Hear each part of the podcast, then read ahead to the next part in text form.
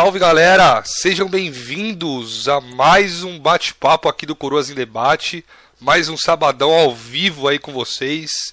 E hoje temos um convidado super especial aí, muito pedido no Coroas em Debate. Vamos bater um papo com o Lusca. Dá um salve aí pra galera, Lusca. Opa, salve galera, boa noite. Como é que vocês estão? É, em primeiro lugar, muito obrigado pelo convite aí de vocês. Desculpa a demora para responder. O pessoal que tá aí no chat não faz ideia, mas acho que faz já umas quatro semanas, já um mês, que vocês mandaram mensagem e eu, tinha, eu fiquei enrolando. Mas é porque as coisas são meio corridas aqui. Mas eu tô feliz pra caramba estar participando aqui, pô. Pô, o prazer é todo nosso, Luz, cara. E não tem nada a ver com a demora, não. Não demorou um mês, não, cara. Acho que demorou uma semana. Viu? Acho que foi erro teu aí. Ah, se for uma semana, menos mal. Eu tô exagerando aqui. Então. É, foi uma semana, sim. Não, não foi tudo isso, não. E Jorgian e Keizeira, dê um salve aí pra galera. Boa noite, rapaziada. Como é que vocês estão? Sabadão aí, mais um Coroas em Debate no ar. Dia de muito calor aqui em São Paulo. Estou, neste momento, despido de minhas vestes, porque, né, estamos num calorão danado. E boa noite. Hoje a gente vai trocar ideia com o Lusca aí, que ele vai agregar bastante. Tem bastante vídeo aí sobre indústria, mídia, investigação, jornalismo. Então a gente vai falar um pouco sobre tudo isso e, é claro, muitos games aí. Boa noite para todos. Vai lá, Jorginho. Dê um salve aí pra galera. Salve galera, Jorginho aqui. Hoje vamos bater um papo aí com o Lusca, né? Como os caras já comentou aí. Um cara que eu já acompanho há alguns meses, foi até indicado pelo WAC, que tá até aí no, nos comentários. É um cara que eu aprendi, eu admiro muito conteúdo, velho. É até um sonho bater um papo com esse cara aí, que é, pra mim já é um ícone do YouTube nacional. Olha Meu lá. Deus, já começou a lamber, Jorge? Jorge já começou com a sua lambida Não é normal, velho. Não é normal, velho. se o cara é bom, se o cara é bom, eu pago o pau mesmo. Sem problema nenhum. Mas, Jorge, já que você já começou lambendo, abra a nossa entrevista aí com as perguntas, então, mano. Não, cara, eu vou começar com uma pergunta para começar mesmo. Eu vou começar perguntando pro Lusca. É, o que motivou aí ele criar um canal no YouTube? Quando foi? Os motivos, inspirações? Ixi, então, olha, esse canal, quer dizer, canal, canal mesmo, na verdade eu produzo conteúdo desde os 15 anos. Tem, sei lá, você procurar uns canais antigos meus aí, o pessoal que acompanha é, já deu uma cavucada e consegue encontrar. Tem canal meu com, com voz de pré-puberi, é, sabe? Aquela vozinha assim que, que você fala, caramba, essa, essa menina tem uma voz que parece de menino. É, e com, tem, sei lá, tipo, mais de 100, 150 vídeos terríveis que eu já fiz espalhados pela internet aí. E eu fazia de criança porque porque eu assistia o pessoal no YouTube, eu achava aquilo ali legal, eu ficava sozinho em casa com o PC, e eu falei, é, eu vou tentar aprender a fazer esse negócio de vídeo aqui. Aí tinha um papo lá também que uma vez eu ouvi falar de, um, de iluminismo na, na escola, e aí sobre como é, eles mudaram a ordem social, entregando panfletos enquanto os intelectuais estavam. Aquela palhaçada que o pessoal fala sobre a sociedade medieval, né? Enquanto os intelectuais estavam falando latim longe da população, não sei o quê. Eu falei, pô, hoje em dia não tem panfleto. Se eu quiser fazer algum negócio que presta, eu acho que eu tenho que fazer algum negócio aqui na internet, então eu tenho que aprender isso aqui. Aí eu fui aprender, fiz um monte de vídeo ruim, comecei a trabalhar com, com, com os influenciadores depois de um tempo, e aí eu parei um pouco, né? E, e eu voltei mesmo a postar o, o, conteúdo que vocês conhecem hoje em dia, justamente porque eu vi que tinha muita coisa errada acontecendo, e não só coisa errada, mas umas coisas um pouco mais complexas que a maior parte dos youtubers não fala, porque é, muitas vezes por, por medo de, de, de, represália, por ou por pura inaptidão mesmo. Que a maior parte do, do, dos influenciadores, especialmente na área de games, é, isso não, não sou eu falando com, com arrogância, porque eu conheço muita gente. E os caras simplesmente não têm condições de comentar certos assuntos, sabe? É, não, não são pessoas que. Não é o pessoal que para para estudar essas coisas, que para para pensar nisso. É o pessoal que curte joguinho e é malemar comenta, consegue comentar sobre joguinho, sabe? Então é. E não tem nada de errado nisso, né? É só. É, é, é a coisa dos caras. Aí eu falei, é, é não tem ninguém, vai eu mesmo.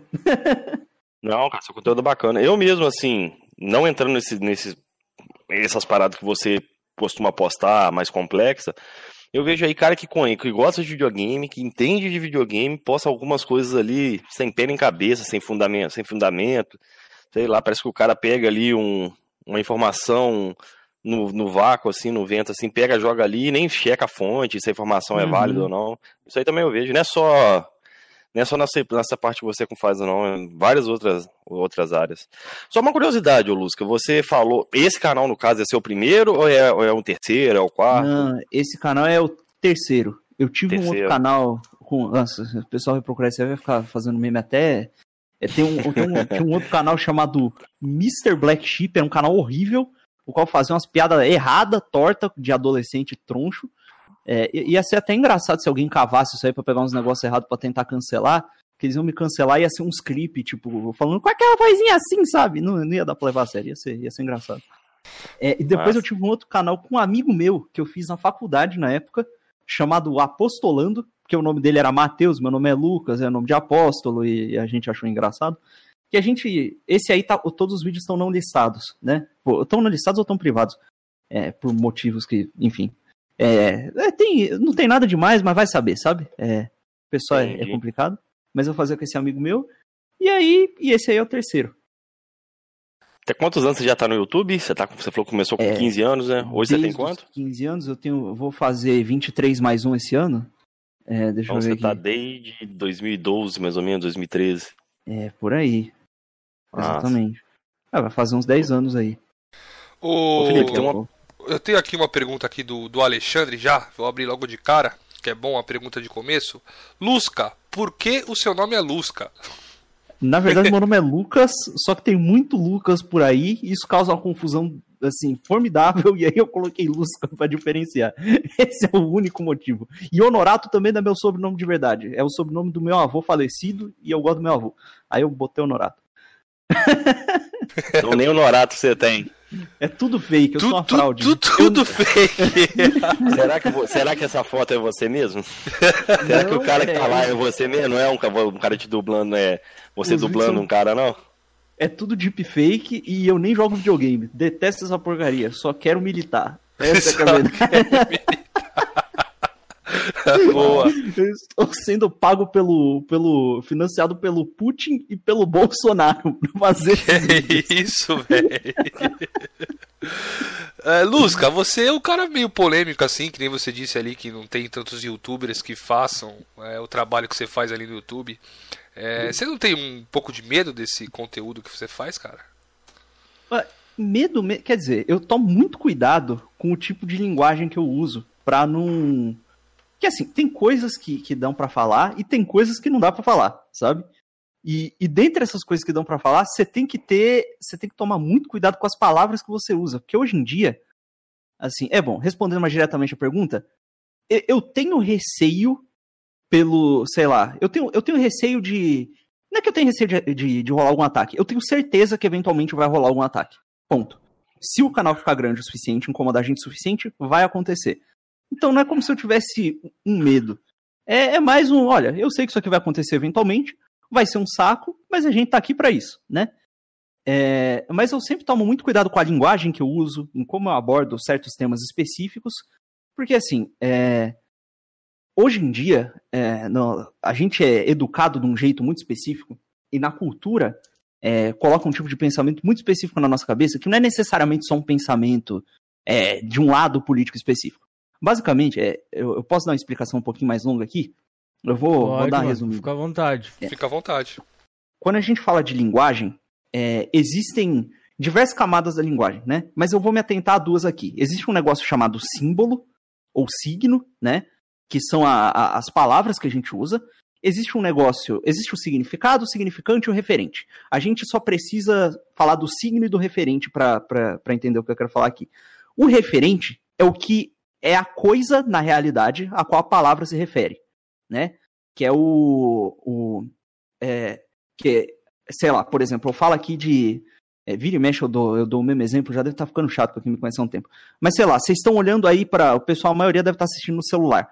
Se eu falo o celular que está na sua frente, é, a palavra celular é o signo, o celular que está na sua frente, na- de verdade, na realidade, é o referente. É, é, é a coisa na realidade a qual a palavra se refere. Né? E para a gente ter uma conversa que preste, ah, as palavras têm que se referir a coisas que existem na realidade. Né? É para isso que servem as palavras. Agora, no, no, no sistema educacional atual, é, existem certas pessoas que têm o interesse de desligar a linguagem do referente e transformar ela num instrumento de revolta política, por assim dizer. Então, por exemplo, se um cara desse for alfabetizar uma pessoa, ele vai fazer o seguinte: ele vai pegar lá três pessoas, por exemplo, três, três carpinteiros, três, três pedreiros. Eu usei a, a, o exemplo do carpinteiro recentemente, vamos usar o pedreiro. É, três pedreiros, e vai, vai chegar pro pedreiro e vai pegar um tijolo. E vai botar lá na frente um tijolo e vai falar: ó, seguinte, pessoal, é, isso aqui é um tijolo, né? Tá todo mundo vendo o tijolo. Agora eu quero que vocês três pedreiros aí escrevam um tijolo aqui na lousa. Aí um escreve tijolo com E, outro escreve tigolo, outro escreve, sei lá, tijolo com, com, com I. É, não, não, é com, é com I mesmo. Enfim, o, o outro escreve com U no final, sei lá, alguma coisa assim. Aí ele olha para isso aí e fala: tá vendo? Cada um escreveu de um jeito, mas todo mundo tá entendendo o que vocês estão falando a respeito do tijolo. Então, esse negócio da ortografia correta, da norma culta, isso aqui, isso aqui não presta para nada, é só um instrumento de opressão, né, para as classes superiores, né, que, uh, que, que, foram educadas e tal, é se diferenciarem de vocês e, e criar esse preconceito linguístico, esse negócio aqui. Então, isso faz com que o cara tenha raiva das regras, das normas gramaticais e da própria língua que ele fala. Então, é, é, a própria língua se torna já, logo nesse estágio, um, um, um, instrumento, um instrumento de revolta, um instrumento revolucionário. E você nota isso, por exemplo, é, hoje em dia com, com pessoas que não só elas não, não, não sabem escrever direito por conta do, do, da situação educacional né, do país, é, como você nota isso pelo fato de que, às vezes, você corrigir uma pessoa né? Ou, sei lá, você você simplesmente perguntar o que a pessoa quis dizer com o que ela escreveu, porque ela não escreveu de forma tão clara, isso é encarado como um insulto. E muitas vezes, quando você escreve certo, as pessoas te, te olham torto. Esses dias eu vi até um youtuber reclamando. É, às vezes eu falo uma coisa e vê um cara me criticar aqui nos comentários, escrevendo tudo certinho, com a pontuação correta, para querer se achar melhor que eu. Eu falo, meu Deus do céu, o cara escrevesse como? né? Enfim. Então, assim, tem essa camada e tem uma outra coisa que é um pouco mais grave, que é o seguinte: o cara pega esse tijolo, olha pro pedreiro e fala: tá vendo esse tijolo aqui? Você passa o dia inteiro empilhando tijolo, né, botando, botando massa, fazendo acabamento em cima do tijolo e construindo casa para pessoas muito mais favorecidas pra, que você. E você mesmo não tem a sua própria casa. Olha só essa desigualdade, olha que coisa absurda. E aí, o que, que acontece? Acontece que o referente, que é o tijolo, o objeto que existe na realidade, vai para a casa do caralho, e nego, quando olha pro tijolo, não enxerga, eh, quando lê a palavra tijolo, vem junto com a palavra tijolo toda uma série de, de reações emocionais. Ou seja, quando o cara lê a palavra tijolo, a primeira coisa que ele pensa é na desigualdade, do fato dele estar tá usando o tijolo para construir casa e não ter a casa dele próprio. E você vê isso, é, isso acontecendo, por exemplo, na discussão política. Você pega uma dessas feministas um pouco mais radicais e tal, você chega perto dela, olha para ela e olha bem pro rosto dela e fala a palavra homem. Você vai ver um, um, um desconforto físico na pessoa, sabe? O, o rosto dela contrai. Do mesmo jeito que você chega num pessoal da direita, você chega e fala palavras como igualdade, justiça social. O cara não quer nem saber do que, que você está falando. Não importa se você está falando de um tipo de igualdade que é um pouco melhor, não importa se você está falando de, de uma coisa que é. Se você está falando de fato de justiça. Porque você usou um, um palavreado que está associado ao inimigozinho político dele, o cara tem uma reação emocional e já nem ouve mais o que você está falando. Então, as pessoas hoje em dia, no discurso público no geral, é, quando a gente está falando sobre as coisas, é, a gente não. Para as pessoas, as palavras não se referem a coisas na realidade. Elas evocam reações emocionais. E aí, por isso, você tem que conhecer muito bem como é que está o discurso público e saber quais palavras você pode ou não usar para falar de certos assuntos, para não deixar ninguém é, é nervosinho. Chateadinho. Ninguém... Exatamente. Então, é, e é, é, um negócio que eu sempre atento muito nos vídeos. É, é uma coisa até perceptível. Às vezes eu até misturo é, é linguagem de espectros políticos distintos para falar da mesma coisa, que é justamente pro cara, é, pra pessoa chegar no vídeo e não conseguir logo de cara falar, ah, não, esse cara aqui é um direitista, ah, esse cara aqui é um, é um comuna. É pro cara ficar confuso e pensar de fato no que eu tô falando mesmo, sabe? Então é. Enfim, é. É, é. Eu, medo, medo eu não tenho, mas eu sei que eu tô lidando com um negócio complicado e eu tomo essas precauções, né? Essa é. Ô, Jorgean, você fez um, um, comentário comigo, né, quando me apresentou o Lusca, e você falou que ia fazer uma pergunta para ele. Não sei se você lembra disso. Eu acho que essa hora seria interessante você fazer essa pergunta. Me recorda aí, Felipe, que eu não lembro. Se você disse para mim assim que, cara, vou perguntar para ele se ele não tem medo de morrer. Ah, é verdade, velho. Você já sofreu algum tipo de ameaça, Lusca, pelos conteúdos que você faz? Não recebi tipo? ameaça ainda, mas eu não, eu não tenho medo de morrer. É tipo, é que, é que o negócio é. Pô, cristão com medo de morrer é complicado, sabe? Se você tá fazendo a coisa certa. Não, você tá... morrer de forma natural, beleza. O problema é você sofrer um atentado ah. contra a sua própria vida, né? Esse é o problema. Aí é. Se eu morrer porque eu tô tentando falar a verdade, aí é melhor ainda, pô. Eu ganho a coroa do martírio e é nóis. é isso aí, pô. A graça é maior pros mártires, pô. Cara, é assim só, uma curiosidade, eu vejo você falando que fez, é formado tal, você fez faculdade, você formou em qual área de faculdade? Ah, eu não me formei, na verdade. Eu fiz design gráfico e saí no meio para trabalhar. ah, tá. Acho que não tem nada a ver com o conteúdo que você faz. Nada, nada, nada. As coisas que eu, que eu, que eu abordo nos meus vídeos são coisas que eu aprendo por autodidatismo mesmo, né? Eu tento separar sempre pelo menos umas duas, três horinhas de manhã, acordar mais cedo, estudar um pouquinho, faz uns cursos ali, lê uns negócios para lá, enfim.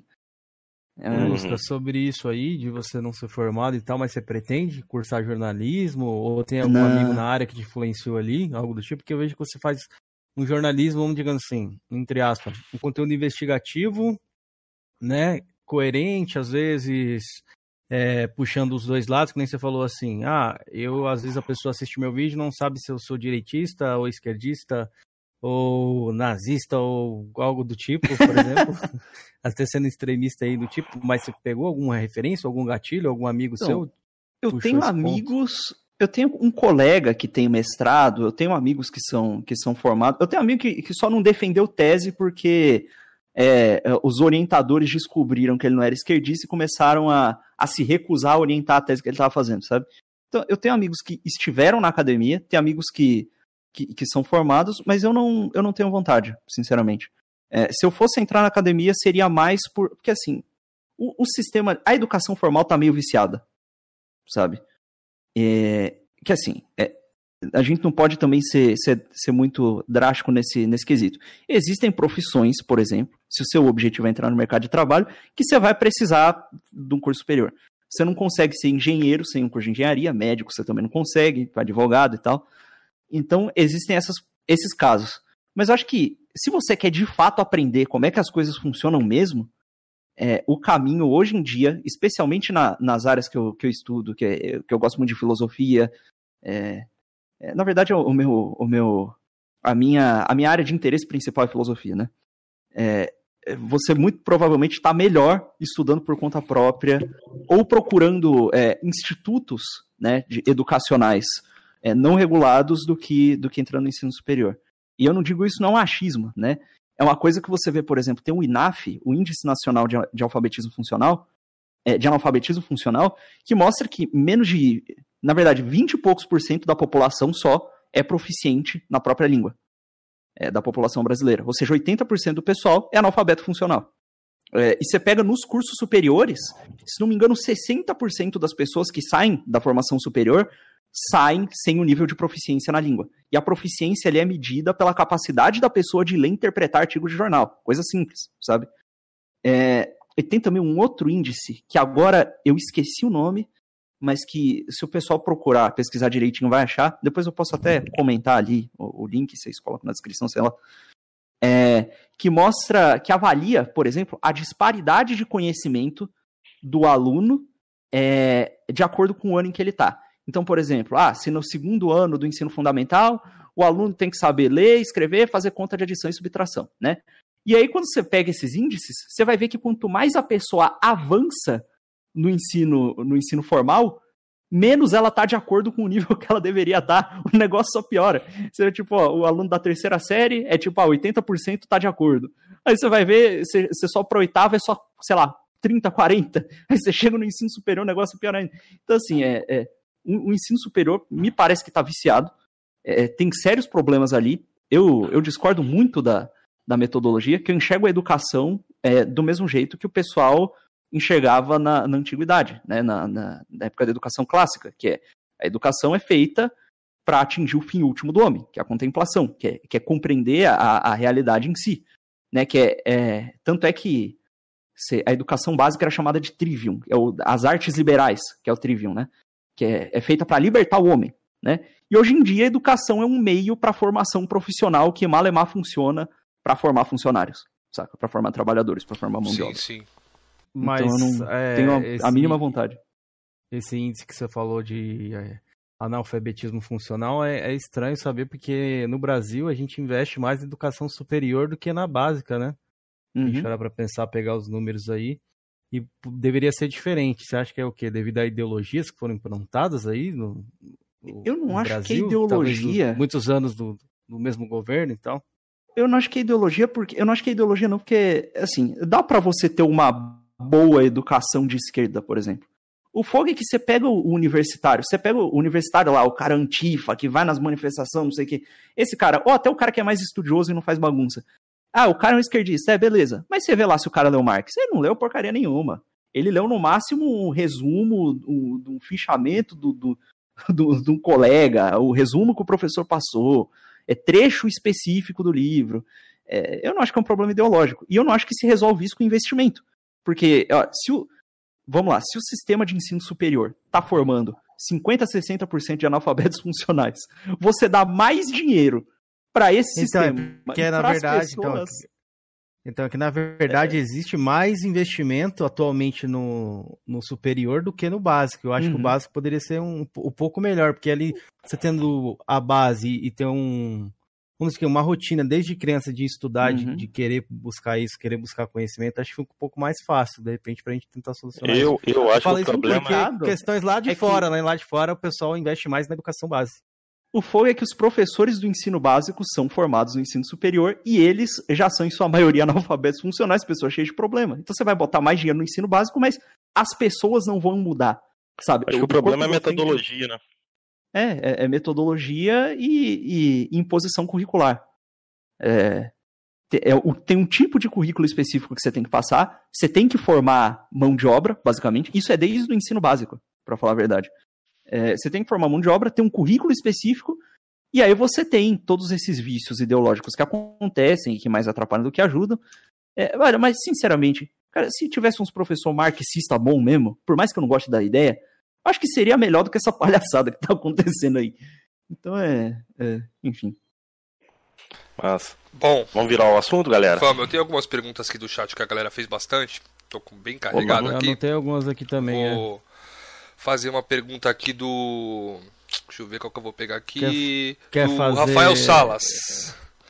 Coroas, pergunta para ele como consegue investigar certos conteúdos, como por exemplo a Ubisoft, que me chamou a atenção. Tá, esse eu posso negócio. só complementar essa pergunta, que eu, eu vou fazer uma pergunta parecida. Tinha deixado anotado aqui. Opa. É, não só a Ubisoft, também ele fez um vídeo sobre a Tencent e sobre o Jason Schreier também. Queria saber onde é que ele busca essas fontes dele, se ele é se ele tem formação ali no inglês, se ele fala fluente, ou ele usa o tradutor, uhum. como é que ele traz isso aí? É. Consegue pegar o inglês ah, O inglês eu aprendi jogando videogame. de criança, assim, eu, eu, É que eu sempre gostei de, de RPG japonês, dessas coisas, e RPG japonês às vezes tem mais texto do que jogo, né? Então eu queria entender o que estava acontecendo. E aí eu ficava ali com o dicionáriozinho do lado. Aí depois eu tive a graça de ter internet banda larga em casa, aí não precisava mais do dicionário, eu só procurava no, no, na internet o que as palavras significavam, ia pegando ali pelo contexto, e é, com uns 12 anos eu estava conseguindo ler as coisas de forma satisfatória, sabe, em inglês. É, então eu, eu aprendi meio que na raça mesmo, né? E depois eu acabei conseguindo alguns clientes gringos pela internet, conversando em fórum, né? Em fórum americano, não tanto em fórum, mas em, sei lá, em jogo que só tem servidor nos Estados Unidos. E a gente vai pegando, né? O, o, a forma ali de falar a língua. É, e aí o inglês foi assim que foi assim que aconteceu. Agora as pesquisas é, acontece que assim eu acompanho a indústria desde sempre, sabe? É, mesmo quando eu não estava com condições financeiras para jogar os jogos mais novos, porque sei lá, eu tinha um Play 2 e um PC dual core com uma 7300 GT, enquanto tinha acabado de sair o PS3 360, sabe? Então tinha alguns joguinhos que eu conseguia jogar no mínimo, no médio, mas eu continuava, mesmo assim, ainda lendo as notícias, é, vendo o que estava acontecendo e acompanhando a indústria, né? Então, eu tenho uma, uma compreensão geral, assim, do que acontece na indústria, porque eu sempre acompanhei, e, e existem, é, boa todas as informações, na verdade, que eu trago, elas são disponíveis publicamente, né? E por conta de eu sempre ter acompanhado, eu sei onde são os lugares. Eu sei mais ou menos quais são as pessoas que costumam vazar as coisas, quais são os perfis dos caras no Twitter, é, onde é que são os fóruns que, que esse pessoal frequenta e o que que. E, como, é que como é que essas coisas costumam sair por lá. É, tem certos veículos de mídia que têm uma tendência maior a postar esse tipo de coisa. Então, são coisas que eu estou acompanhando o tempo inteiro. E aí tem algumas ferramentas. Tem, por exemplo, que facilitam tem um serviço do próprio Google chamado Google Alerts, que você pode usar para. Você registra a palavra-chave lá e ele te manda uma notificação no celular e um e-mail sempre que acontece alguma coisa relacionada àquela palavra-chave. Então, se você põe lá Tencent, por exemplo, sempre que sair alguma notícia relacionada a essa empresa, ele vai apitar lá para você, sabe? É, e tem o Feedly também, que é um aplicativo, é tipo um feed de notícia, tipo a timeline do Twitter, só que aí você bota lá o site de notícia que você quer acompanhar, pode dividir por categoria e aí ele só mostra lá tudo que foi postado, sabe? Então é, eu, eu saio caçando essas coisas. Tem muita coisa hoje em dia que, pô, que nego posta em perfil do LinkedIn, e aí você consegue rastrear uns contatos que o cara tem na indústria, com quem que ele está trabalhando, com quais empresas ele está envolvido. Você consegue fazer umas triangulações e descobrir muita coisa é, é, por conta dessas fontes, assim, sabe, que estão disponíveis publicamente. Então é, é, é um processo meio bagunçado, nunca tem uma fórmula, mas esses são os caminhos, sabe? Ah, entendi. Eu vi que você usa bastante também o Resetera lá, o fórum, né? Que você pega algumas informações lá, uhum. até de, de jornalista, algumas coisas que você acompanha, algumas pautas. Mas o Twitter, então, você não chega a usar, não? Nunca chegou a usar? Porque eu vejo o... muita gente que usa o Twitter ali também para pegar um, algumas informações, né? É, o Pelo Twitter ele... que acaba sendo gerado. Sim. É, o Twitter, eu uso ele, mas é assim, é para é que no Twitter normalmente é a coisa já aconteceu e ela começa a repercutir no Twitter, né? Normalmente ou então tem algum jornalista que tá fazendo alguma besteira e ele tá fazendo no Twitter pessoal dele e depois isso repercute na mídia, né? Então eu sigo ali algumas pessoas e tal, mas não é o meio principal não. Tem casos em que precisa usar o Twitter. Tem, porque tem casos em que a coisa tá toda no Twitter, né? Tipo, é. aquele negócio da Isadora lá do, do Xbox. É, eu ia te perguntar sobre isso. É, tudo que aconteceu ali estava no Twitter, né? Aí então, é, bom, ali estava a fonte primária toda, né? Mas é, é que depende do caso, né? Eu, eu tô sempre atento em todos os veículos, mas é, varia. Show. Ô, ô Lusca.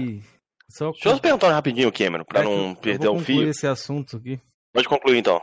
Opa. Sobre o Jason Shrine, que ele tinha falado lá no, no vídeo dele, é, sobre a Kotaku e tudo mais, sobre essa mídia tá, tá, tá trazendo um pouco mais do, do viés político ali para dentro do videogame. Você acredita que isso seja só pro videogame? Ou, em geral, vem acontecendo isso? Você que acompanha um pouco mais lá fora, eu não sou tô ligado tanto assim lá fora. Como é que é. isso podia passar pra gente? Até citar o, o Jason em si, assim, uhum. pelos pontos que você questionou lá no vídeo e tal. Quem é fã do Jason? o Jason, ele. Ó, eu não vou dizer que todas as. que nenhuma matéria que ele fez presta. Evidentemente, é, ele fala algumas coisas que são verdadeiras. Ele deve ter mesmo contatos em, em certos estúdios e esses contatos passam informações para ele. Bom, é que eu vejo ele mais aí... como insider, né? Desse jeito que você falou aí mesmo, mais com contatos na indústria, ele acaba vazando muita coisa que acaba acontecendo realmente. Exato. Só que o Jason ele tem um viés. Ele tem o lance dele de querer criar um sindicato de desenvolvedores, sabe?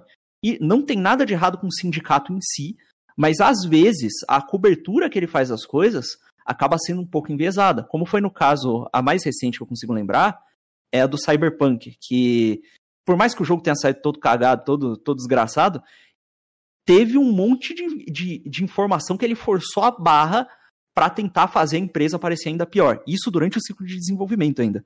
Aquele negócio do crunch lá que ele falou, que é, ah, o pessoal tá fazendo é, crunch pra, pra galera que não tá familiarizada, é um termo que parece muito mais feio do que deveria para hora extra, basicamente, para hora extra por períodos prolongados.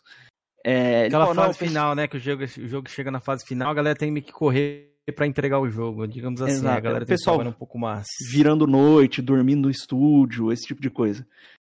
Então, que tá meio, meio que, vamos por assim, entre aspas, normalizado, né, na, na indústria ali. Rockstar, uhum. é o uhum. próprio caso da... A Naughty Dog.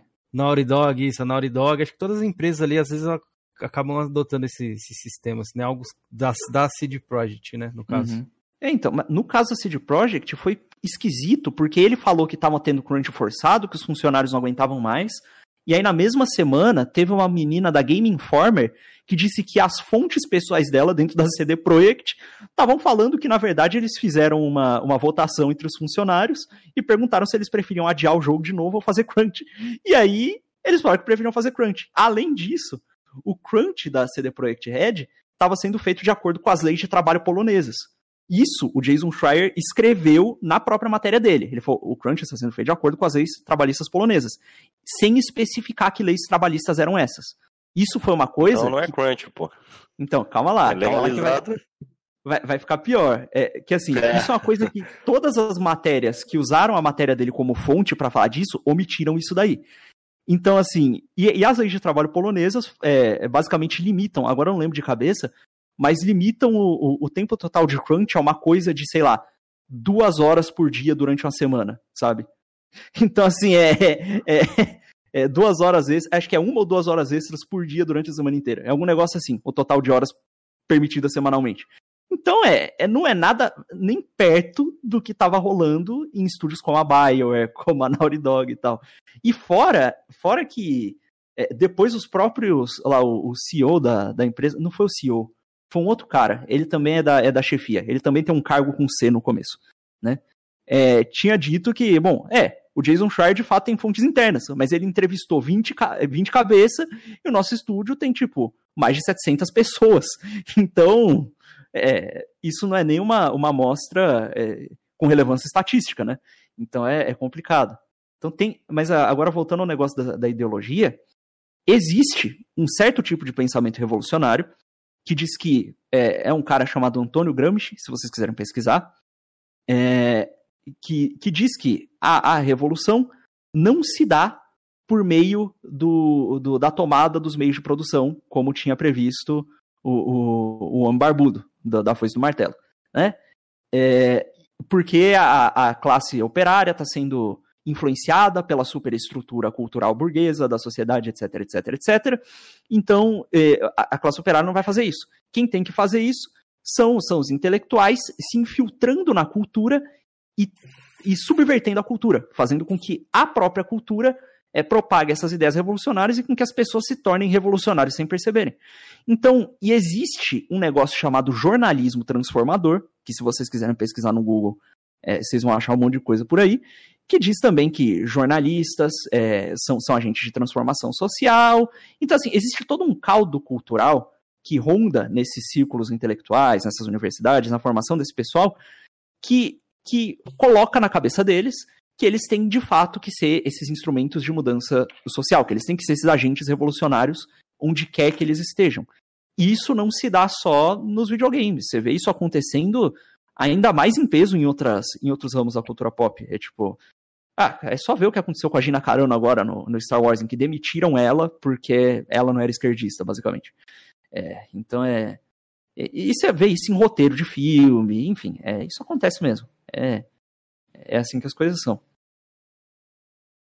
Entendi. É sobre, sobre isso aí, eu vou citar ali, não sei se você sabe, até a galera do chat está perguntando aqui sobre o crunch do The Last of Us. Eu vi que um, um funcionário tinha ido pro hospital, mas parece que ele tinha uma Ferrari, e depois ele meio que desmentiu o que ele falou. Você sabe um pouco mais sobre isso? Você chegou a, a adentrar lance... nesse crunch aí?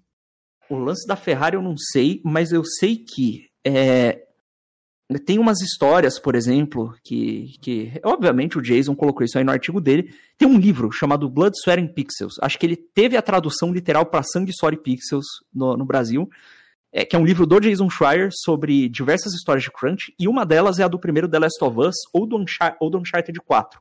É, eu sei que tem história da Naughty Dog ali. E tem um monte de história horrorosa que eles narram ali, e tem uma que foi parar no artigo dele da Kotaku, em que ele, da época em que ele ainda trabalhava na Kotaku, né?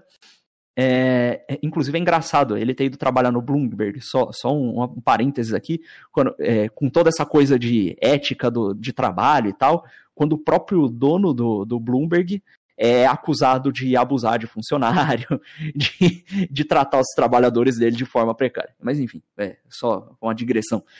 É, o que acontece é que tem umas histórias de tipo, o pessoal tá virando noite no escritório, na sala comercial lá que eles alugaram, ou no andar comercial, né, que é um estúdio grande, e, e tá rolando uma obra no andar de cima, os pedreiros que estão no andar de cima achar que não tem ninguém no andar de baixo, e nego simplesmente dropar uma viga de metal sem querer no meio do estúdio enquanto os caras estão trabalhando de madrugada e gente quase morrer, tá ligado?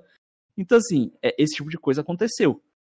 É, e outra coisa que acontece na Naughty Dog é que sempre que termina um jogo, sempre, é, abre um monte de vaga de emprego na Naughty Dog porque a galera simplesmente se demite e vaza da, do projeto.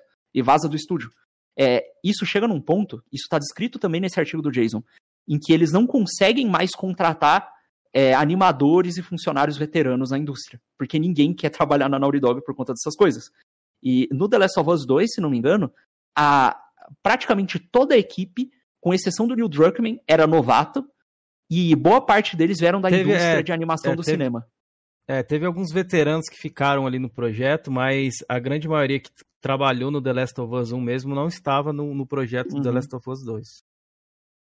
Exatamente. Mas- E o time de animação especificamente, desculpa cortar, boa parte dele Não, tinha pode- vindo pode do falar. cinema.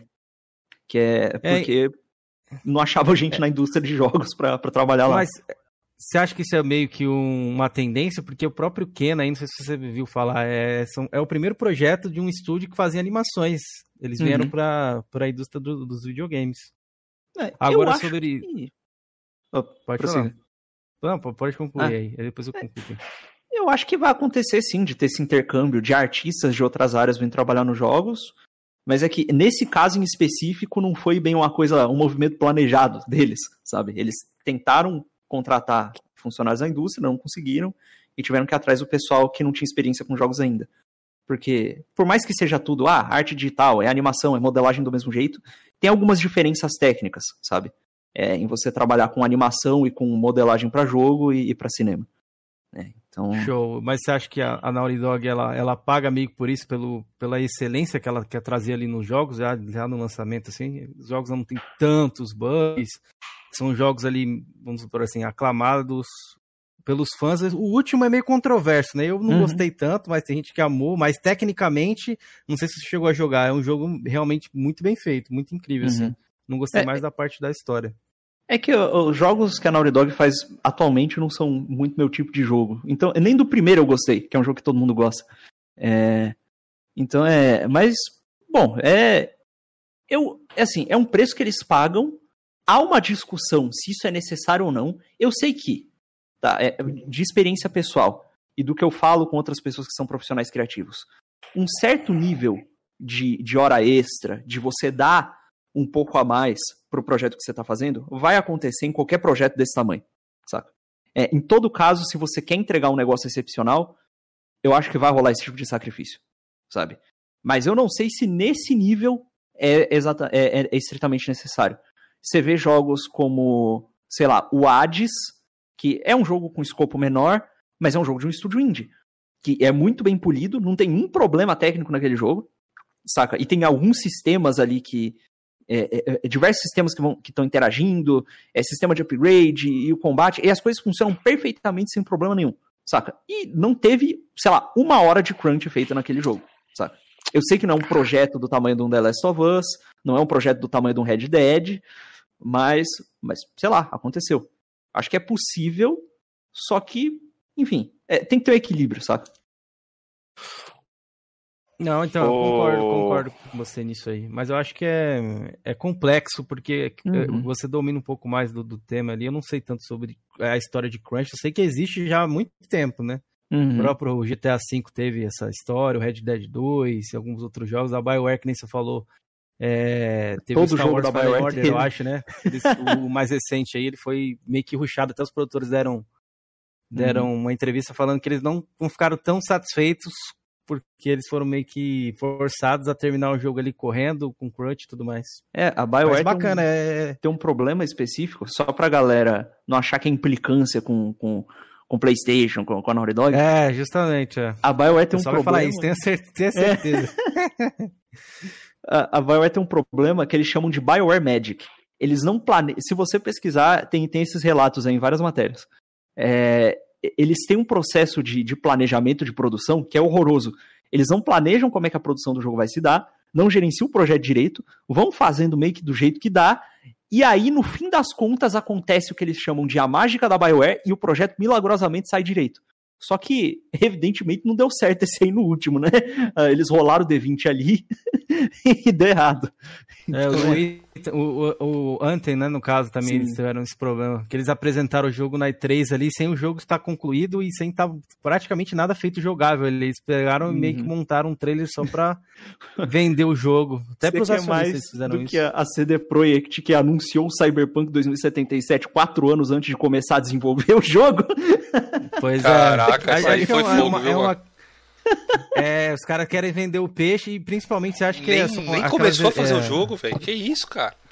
É, se você é aquelas... olhar, o, o, o, tem é, a pré-produção do jogo. A pré-produção é o, o, estágio em que eles definem o escopo do jogo, é, qual, como, é que, como é que vai ser, que tipo de mecânica provavelmente vai ter, o roteiro.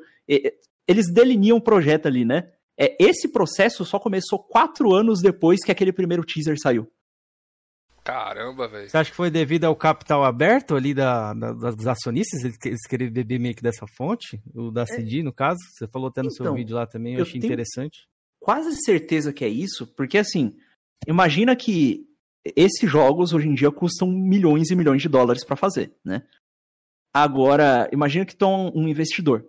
Tu bota um dinheiro numa empresa dessa ela passa quatro anos em média torrando, é, sei lá, uns 30, é, dezenas, às vezes até centenas de milhões de dólares em, em, quando se, se trata de produções do tamanho das do Cyberpunk, sem ter retorno quase nenhum. E aí e você continua investindo ali naquele, botando dinheiro naquele negócio para dar um golpe de sorte e talvez, quem sabe, depois de quatro anos de desenvolvimento, entrar uma bolada e ter uma valorização de uma vez.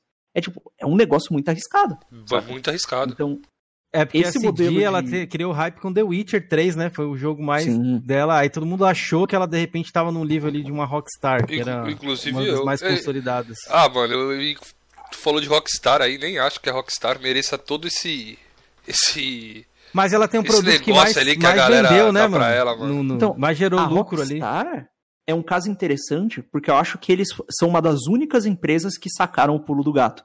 Porque o que, que eles fazem?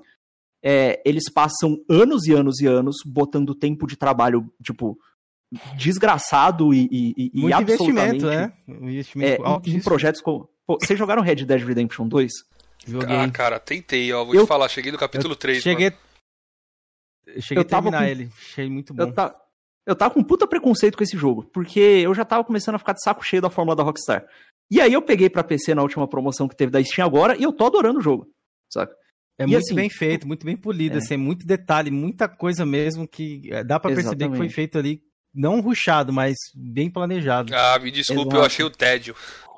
Não, então, você pode não curtir o jogo, você pode achar que é um jogo chato, lento e tal, mas o ponto que eu quero trazer aqui é o seguinte: aquilo ali é um nível de, de polimento e de primor não, técnico. Isso, é se... tecnicamente o jogo é incrível, isso é, é verdade. É como se os caras tivessem pegado o polimento da Naughty Dog e botado num jogo de mundo aberto. Tá ligado? É, é justamente, então, assim, é muito bem feito. Entendi. E aí, assim, isso é muito difícil de fazer, isso custa caro e custa muito tempo. Um estúdio tradicional não conseguiria fazer isso. Por que, que a Rockstar conseguiu?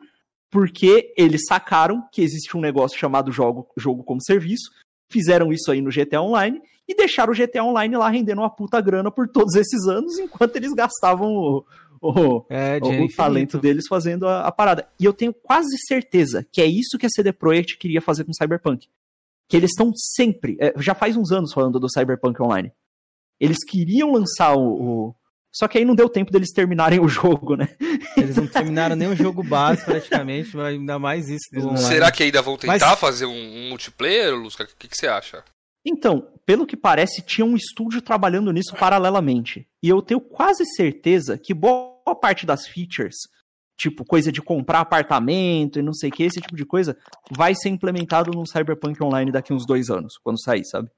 Entendi. É, a gente fala isso porque o, The Last of Us 2 a gente tá esperando o multiplayer e até hoje não saiu. Acho que é meio que tá virando algo comum ali, viu? É, pode crer. o. Cyberpunk Pô, o- o não saiu, GTA o The Last não saiu.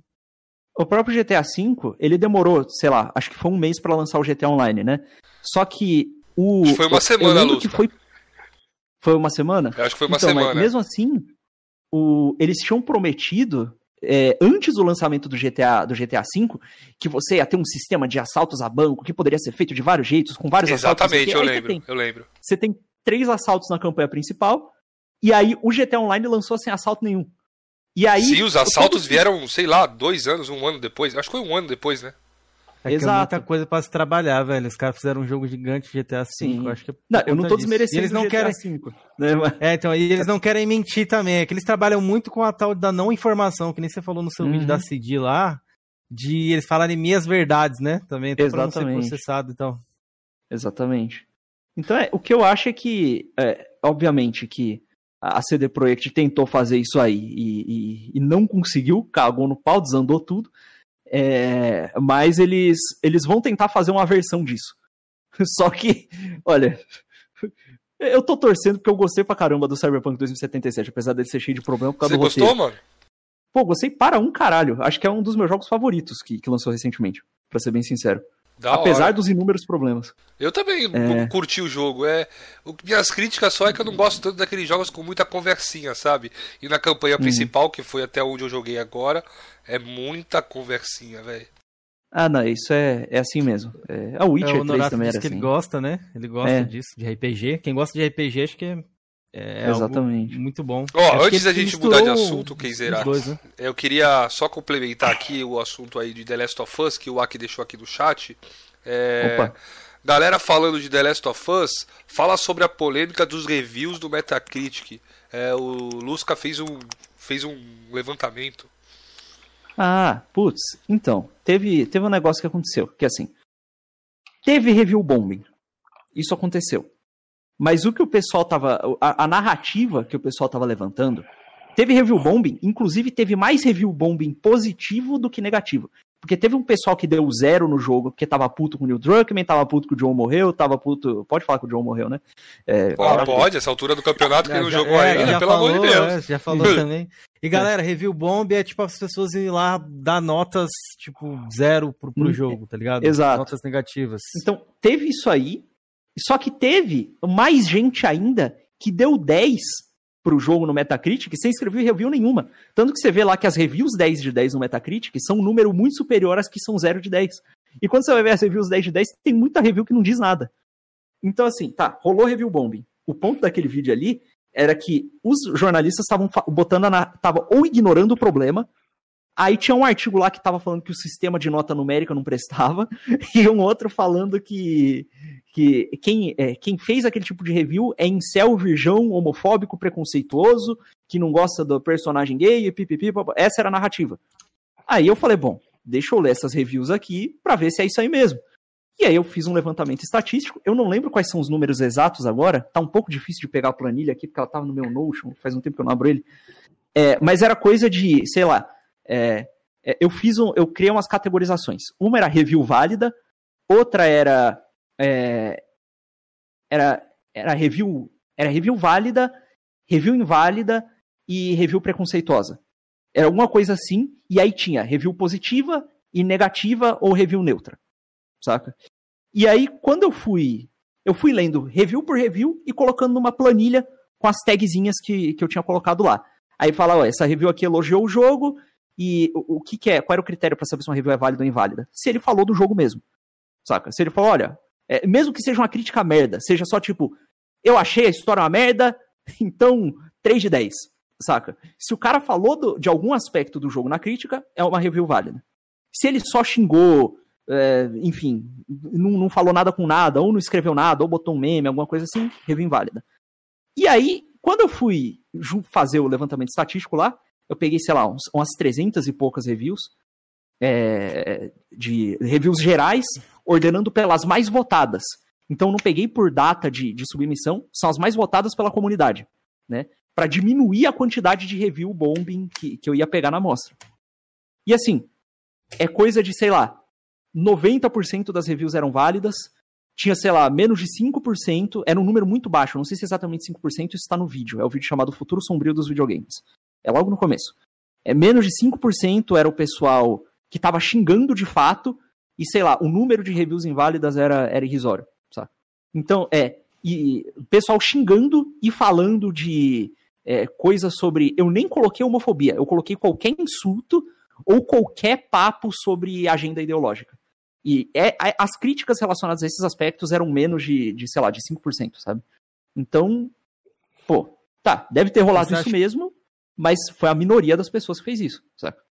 Mas você acha que, é, que foi tão irrisório assim? Que até a, a atriz lá que, que fez um, a modelo de corpo da Abby chegou a ser ameaçada, aparentemente. Pelo mas aí é fã, Cameron, não é não, Mas aí o, o pessoal da CD Projekt mas é foi ameaçado de dá, morte que dá nota ali no, Não, mas ele tá falando nota, ele tá falando nota de mídia do, especializada, do não de, de, é, não é nota de user score, não. Não, eu tô falando não, do user score. Do, do user não, score. ele tá falando do user ah, score. User score é, então desculpa então. É por isso que eu tô falando é. disso aí. Não, mas, eu achei que tava falando sobre a mídia especializada. Você não precisa de uma maioria fazendo besteira pra ter meia dúzia de maluco lá ameaçando a mulher de morte. Inclusive, esse lance da ameaça de morte via DM é uma coisa que as pessoas dramatizam. Cara, é, você fala, ah, me ameaçaram de morte. É assim, o, o, o, a, a imagem que vem na sua cabeça quando falam de uma ameaça de morte é de o que, que é uma ameaça? O que, que é uma ameaça? É quando uma coisa coloca em perigo é, algum aspecto, algum aspecto da realidade. Bom, o cara me ameaçou de, de demissão. É porque o seu chefe colocou a, a, sua posição no seu trabalho em xeque. O cara me ameaçou de morte. Ou seja, a pessoa colocou a sua vida em risco, ela te ameaçou. Aquilo ali é uma ameaça à sua vida, né, de fato. Então, assim, quando você fala ameaça de morte, parece que é um negócio grave, parece que o maluco apontou a arma na cabeça dela. Mas é moleque mandando DM, tá ligado? É... Isso aí acontece não só com essa. Eu não tô falando que isso tá certo, que isso é admissível, mas eu tô falando que, cara, isso acontece e não é só com ela que aconteceu. E com jogos que tiveram menos polêmica, isso também aconteceu, sabe? É, e isso rolou. A Gina Carano também foi ameaçada de morte, tá ligado? O pessoal da Top Hat Studios que fez aquela porcaria daquele jogo side-scroller lá, Cyberpunk, que tinha umas bonecas peitudas que os progressistas não gostaram, eles foram ameaçados de morte pra caralho nas DMs, de, na, nas DMs também. Tem uma parede de print que eles postaram lá de ameaça, saca? Então, assim, em casos muito menores, no qual pessoas pisaram no calo do grupo oposto, acontece isso também. Então, é, tipo, isso eu não acho que é um, uma, uma coisa válida para medir o sentimento da comunidade, medir a validade das reviews, saca? E, tipo, se, Pode Se alguém tiver alguma desconfiança em relação a esse levantamento estatístico, na descrição do vídeo tem as planilhas que eu fiz, com todos os filtros lá, os links para todas as reviews, é só ir lá e checar se tem alguma coisa errada. Boa, boa. E Lusca, você acha que o, o, The Last of Us ele teve esse, esse boom todo, assim, até gerou um vídeo seu e tudo mais, devido ao tamanho do primeiro ou devido à agenda política ali que o jogo aparentemente traz ali sobre homossexuais, sobre religião, que ele fala um pouco sobre lá os serafitas e tudo mais. Chegou, acho uhum. que você não uhum. chegou a jogar ali, você não. Não joguei. É. é mas eu, eu acho que, a mistura... game traz alguma coisa ali. Você acha que foi o quê que, que trouxe esse boom, assim, pra ter uma repercussão tão grande, assim? Ó, eu acho da mídia que... e da galera, dos fãs. Existem fãs do primeiro que genuinamente gostaram do segundo. E são pessoas bem intencionadas, não é o cara maluco que quer enfiar ideologia no jogo sabe? Existe esse pessoal mesmo. E eu já, já vi vários por aí, tá ligado? É, então, tá, existem pessoas que gostaram. O boom do primeiro ajudou a levantar o segundo. O fato daquela ser uma das franquias que o pessoal mais tem carinho da Sony é, desde a da, da, época do Play 3 ajudou também. O fato de ser um novo jogo da Naughty Dog ajudou. Mas o que eu acho que a agenda ideológica interferiu foi nesse, nesse apego da mídia pelo jogo. Eu acho que esse foi o lance. É tipo, o, o fato das pessoas se ofenderem tanto por críticas ao jogo. É, eu acho que é, é isso aí que o, o, a coisa ideológica influenciou. Saca? Essa forçação de barra de achar que todo mundo que não gosta do jogo é, é homofóbico, fascista. Saca? É uma pessoa ruim, é uma pessoa que tá fazendo intriga. Então, isso aí eu acho que foi o que. É, é a influência que, que teve ideológica. E teve influência ideológica sobre o roteiro do jogo, sim. Isso não é especulação, não é interpretação subjetiva. O próprio Neil Druckmann falou em público que uma senhorita chamada Anita Sarkeesian influenciou e muito ele é, na escrita do, do, do, do, do The Last of Us. É, ele não disse que foi The Last of Us Parte 2 especificamente, mas ele falou que ela influenciou ele na, a melhorar o The Last of Us depois que o 1 já estava pronto. Então, evidentemente, né, eu não sei que outro jogo do The Last of Us que não fosse um, a expansão e o 2. Então, e essa Anitta Sarkeesian é uma militante terrível, sabe? Tem feministas que não gostam dela. Então,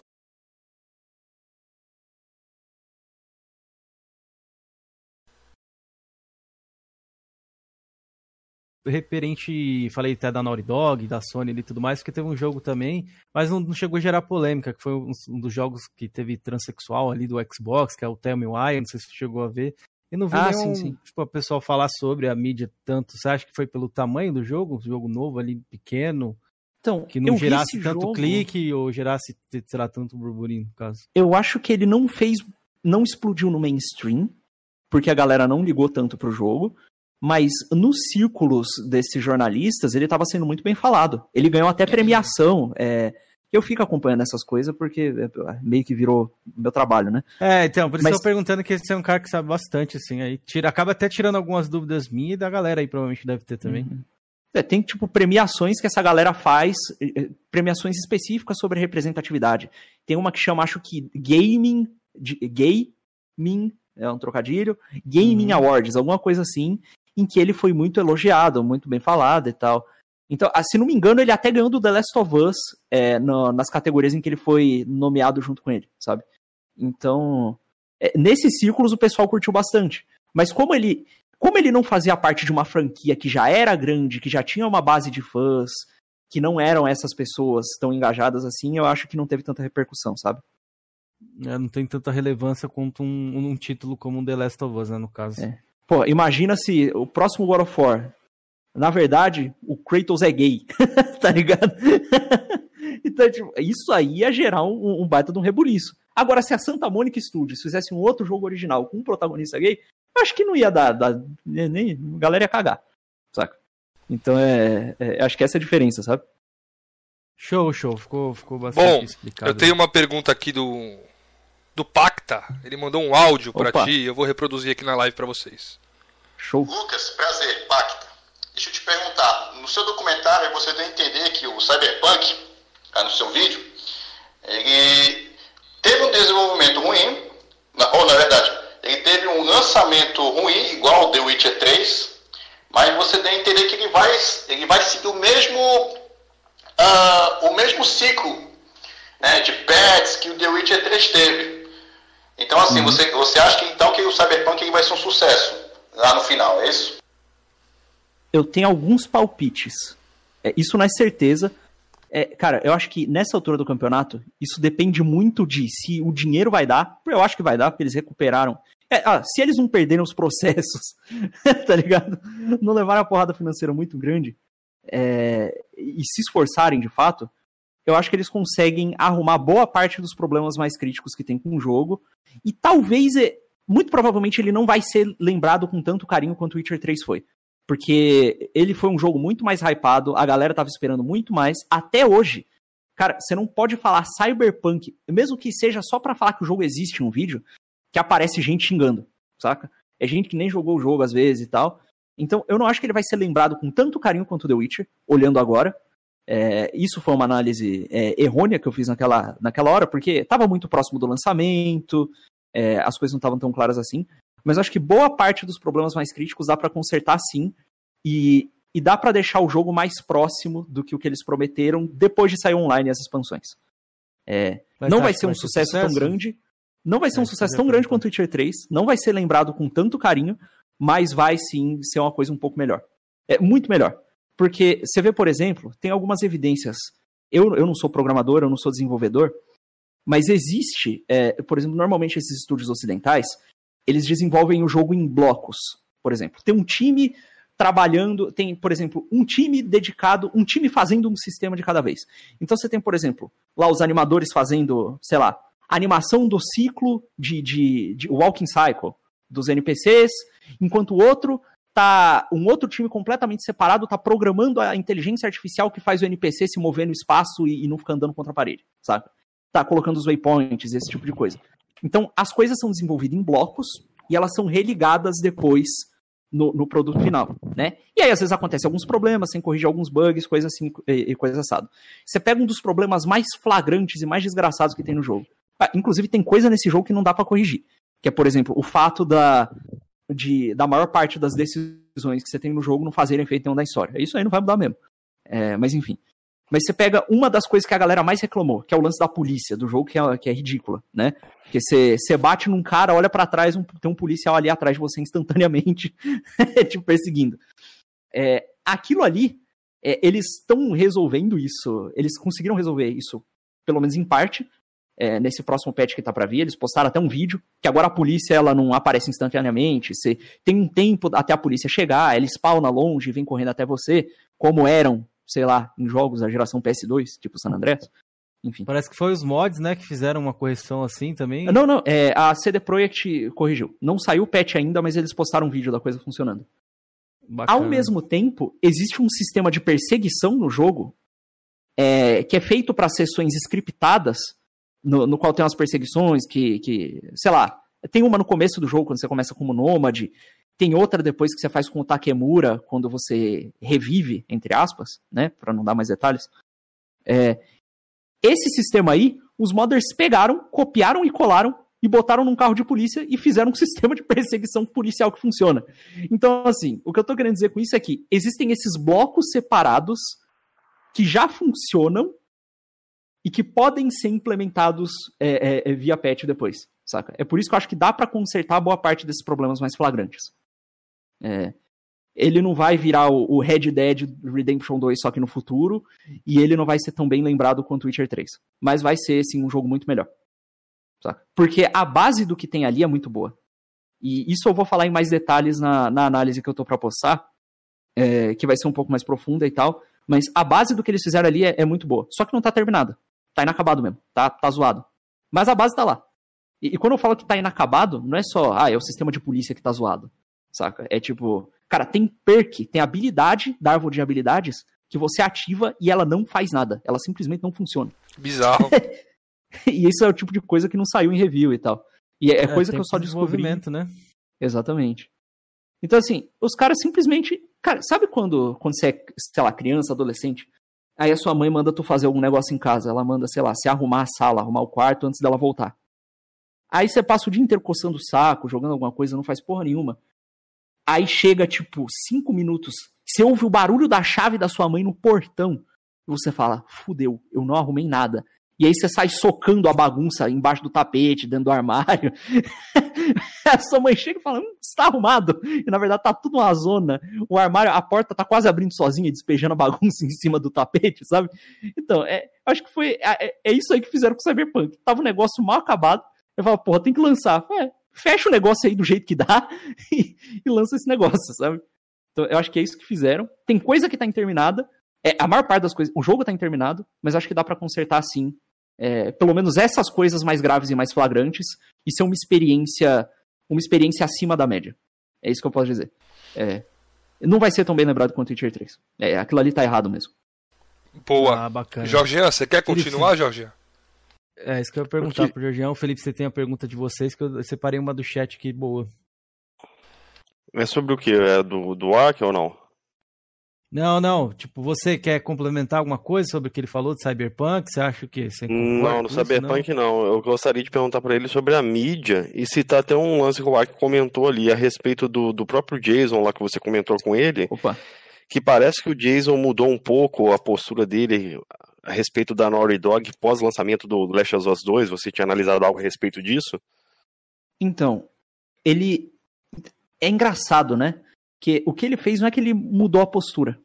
Ele fez indiretinhas a respeito do Crunch, só que ele ficou muito mais calmo e muito mais contido no Twitter. Você vê a movimentação das matérias que ele fazia a respeito, por exemplo, da, da, da CD Projekt, e era tipo, não era só, ah, eu postei a matéria, tá aqui. Era, tipo, comentário no Twitter o tempo inteiro, injeção de saque, o caramba.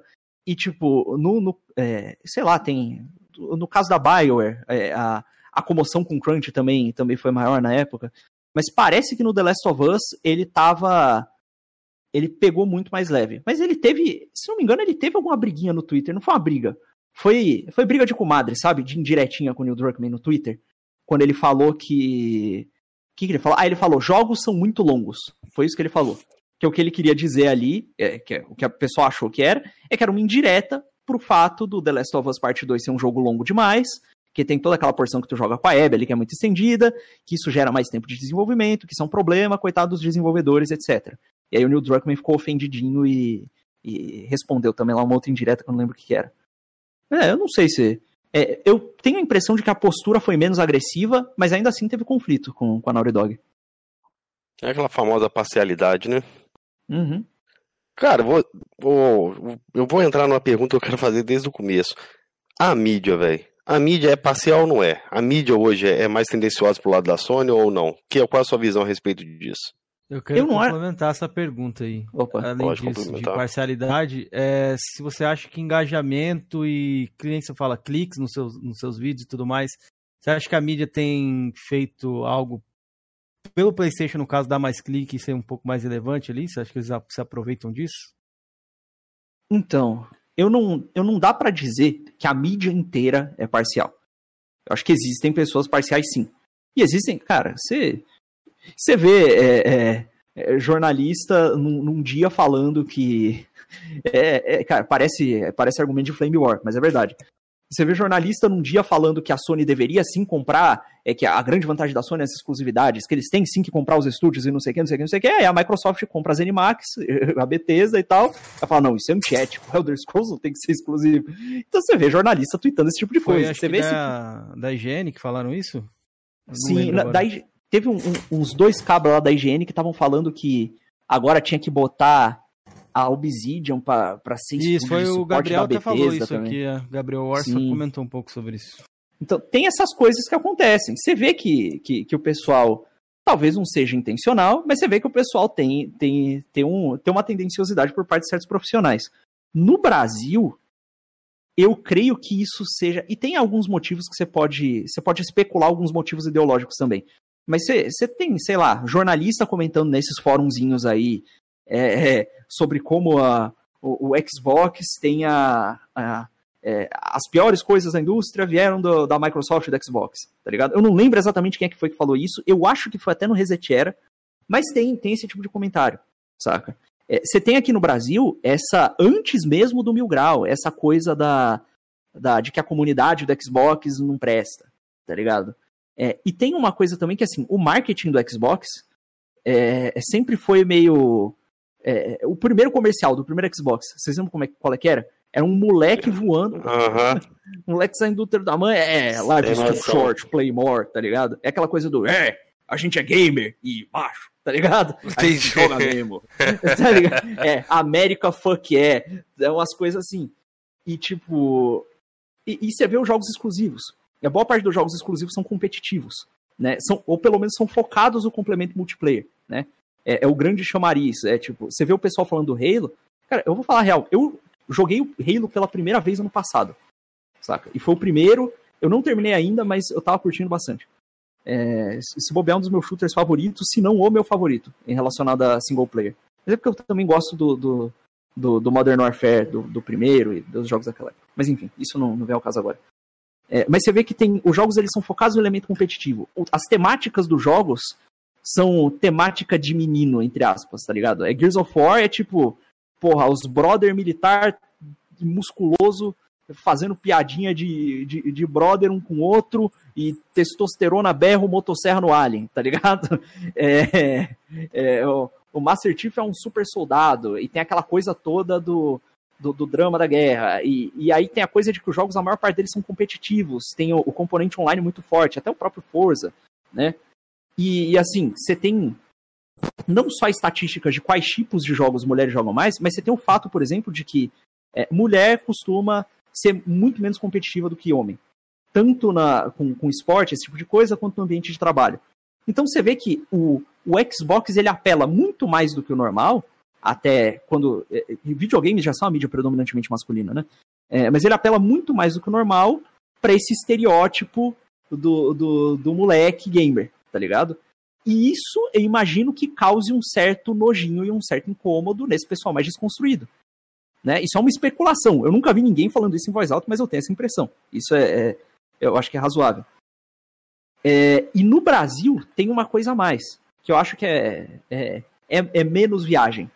Que é que PlayStation é um fenômeno cultural no Brasil, tá ligado? É, pô, o meu primeiro console foi um Play 1 porque sim, porque era o que tinha em casa. O segundo console foi um Play 2. Por quê? Ah, porque pirataria, não sei o quê. Então é tipo, e quando você ligava no Bom Dia e Companhia, é, é, quando o pessoal falava de jogo, cara, tinha música de funk. É, time tal, campeão da Libertadores, só no PlayStation. Ah, não, era paródia do, do, do Rebolation, tá ligado? Então, PlayStation é meio que sinônimo de videogame. Foi sinônimo de videogame no Brasil por muito tempo. O cara fala, vamos jogar um Play, tá ligado? É, é, é, essa expressão existe. Quando você botava lá no Bom Dia Companhia, há uns anos atrás, a criançada tava vendo o Yuji gritando PlayStation, PlayStation, PlayStation todo dia.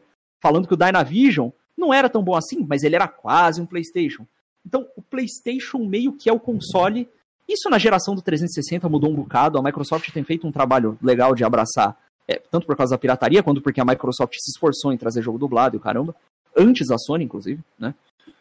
É, mas assim, é, é, o videogame na cabeça da galera é, é primariamente PlayStation, quando você fala sobre isso no Brasil. E acho que isso se traduz das preferências que a maior parte dos profissionais da mídia tem mesmo. E aí a cobertura acaba sendo meio enviesada, saca? E aí as pessoas clicam mais quando fala de PlayStation do que quando fala de Xbox. É porque é assim, saca? É, tá, tá no imaginário das pessoas. É, pelo menos no Brasil é assim, né? É, por isso que eu fiz a pergunta ali sobre isso aí. Aí é. sobre. Queria fazer um contraponto sobre isso dos jogos do Xbox ser mais ali competitivos e tal. Acho que a Microsoft vem mudando isso, que os últimos jogos uhum. foram, teve Rise, que era um jogo competitivo, Sunset. Não, ela não mudou, Cameron. Ela só, expandiu não, deixa eu concluir, o catálogo. Deixa concluir. Não, deixa não, não, eu só tô fazendo um outro contraponto. Você tá querendo criar uma narrativa que não existe. Não, não tô criando narrativa, eu tô dando um exemplo. O não, não deixou de existir, Halo não acabou de não deixou, mas não deixou não de existir. falar, velho. Você deixa, eu deixo Pode, falar, você já falou pra caramba, Cameron. Então, deixa eu concluir aqui, ó. ó. O Rise, o Sunset Overdrive, o Sea of Thieves é um, um jogo mais recente que a galera até fala bastante aí, não é um jogo tão competitivo, é um jogo mais ali diversão, uhum. casual. O Crackdown 3 tentaram emplacar um competitivo ali, mas o, o jogo teve mais sucesso ali na sua campanha, o próprio Quantum Break, então acho que talvez a Microsoft esteja tentando mudar também só esse estigma de ser só competitivo ali, no, no caso, né? E do, sobre a testosterona do Gears, tanto que a última protagonista aí foi a. protagonista feminina. É. Foi justamente. Talvez eles se renderam ali, a indústria? Acho que não. Eu vejo algo, algo como normal ali. Eu não, eu, eu não sei porque eu não joguei o Gear 5. É, na verdade, eu joguei o Gears 1 por, sei lá, por meia hora há muito tempo atrás. Eu, eu novamente, eu não, eu não. Eu não tive Xbox, tá ligado? Então é. Uhum. é e, né, RPG e tal. Mas é, é, eu não sei se eles estão se rendendo, mas é, é obviamente eles estão tentando apelar para uma audiência, para uma audiência maior, né? É, Tanto é que... o público, é normal. Uhum. Não, mas é que isso que eu tô falando. É, é, até o Phil Spencer, num, num tempo atrás, ele tinha falado que ele não, não gostava tanto de jogos em campanha, mas ele Não, ele não falou isso, isso, não. Não foi isso que ele falou, não. Ele, ele falou... falou... Ele falou que não tinha o mesmo fa... peso os jogos em campanha. Também não. Ele falou que os jogos, e não é uma mentira, que os jogos de campanha não têm o mesmo impacto que já teve antigamente. Se você for olhar aí, os jogos hoje mais assim, mais populares aí são PUBG, Fortnite, que são jogos multiplayer competitivo. Ah, mas Last of Us vendeu 10 milhões de cópias, mas olha só quanto que arrecadou um Fortnite da vida. Mas é um jogo é... baseado em multiplayer. Questão de arrecadação a longo prazo e retenção também. Eu acho que era nesse sentido que ele tava falando, que é tipo, pô, é, GTA V. Aí a galera pegou e distorceu, né? Mas ele tá trazendo cada vez mais jogos de campanha pro Xbox também, então fica meio Sim. estranho isso aí. Não, ele Porque, falou Por exemplo, a Bethesda é... não tem nenhum jogo tão assim eu forte. Eu concordo que fica estranho, ah, até porque Doom... não foi isso que ele falou, né, mano? É, e o Doom, Doom é o quê? Eu acho que. Doom é competitivo de, de muito sucesso? Oh? O Doom é um dos pais do, do, do multiplayer game. Qual foram os últimos campeonatos que teve aí de Doom? Com Cara, qual o campeonato? Bem alto? Pô, tá falando de campeonato, oh, Cameron? Sério mesmo? Não, ele tá, per... ele tá perguntando, ele perguntou, ele, ele falou ali sobre competitividade. Competitividade, Fortnite tem campeonato.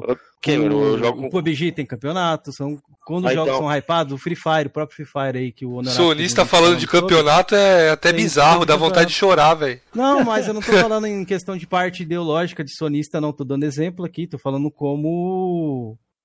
Cara, Doom é um jogo extremamente. Foi um jogo muito jogado Entendi. multiplayer, Cameron.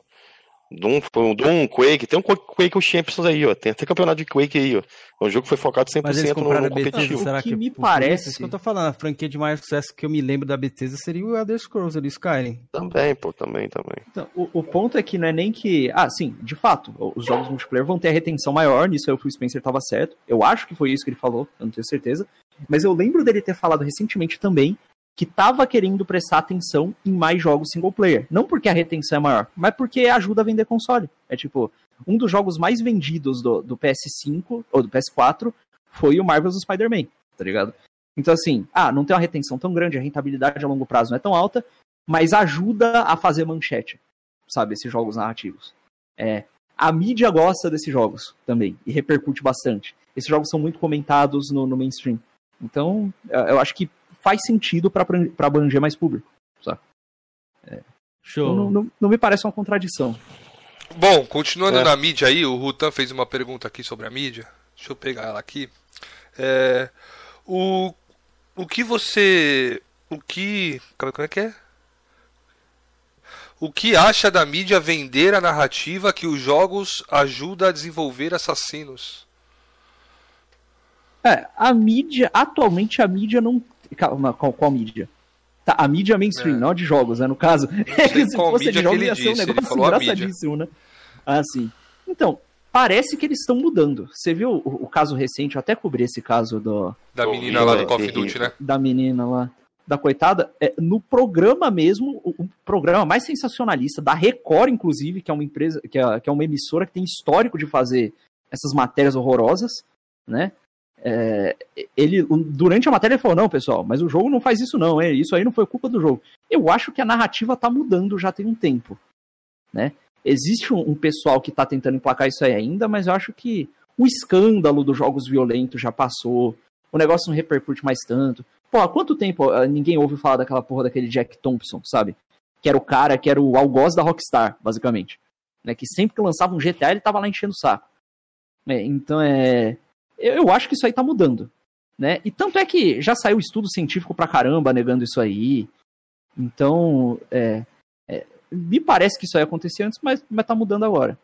Eu não sei se tinha algum motivo, algum motivo maior por trás disso. Eu Eu, acho que era mais suspeita. pânico mesmo da galera. Opa, diga.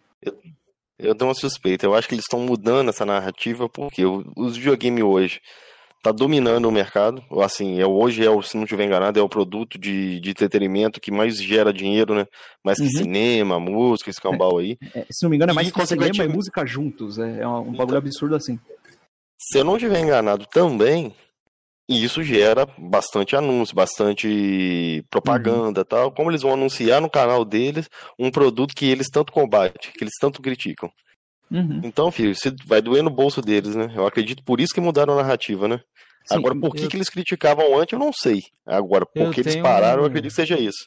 um contraponto também disso. Eu Acho que é devido à idade da galera que trabalha mais na TV ali, o histórico ali, até pra quem trabalha atrás ali das câmeras, os chefes são sempre gente mais velhas e ele tem essa visão um pouco retrógrada, assim, de Então, isso uma aconteceu. pensamento, né? O Marcelo Rezende, no caso, até trouxe o Assassin's Creed como. Ele não sabia nem falar o nome do jogo, mas trouxe ali como É, uma polêmica Boa, que o boa. jovem poderia ter matado a galera. Eu acho que é por É. conta disso também. Muita gente Isso não é só com ali. videogame.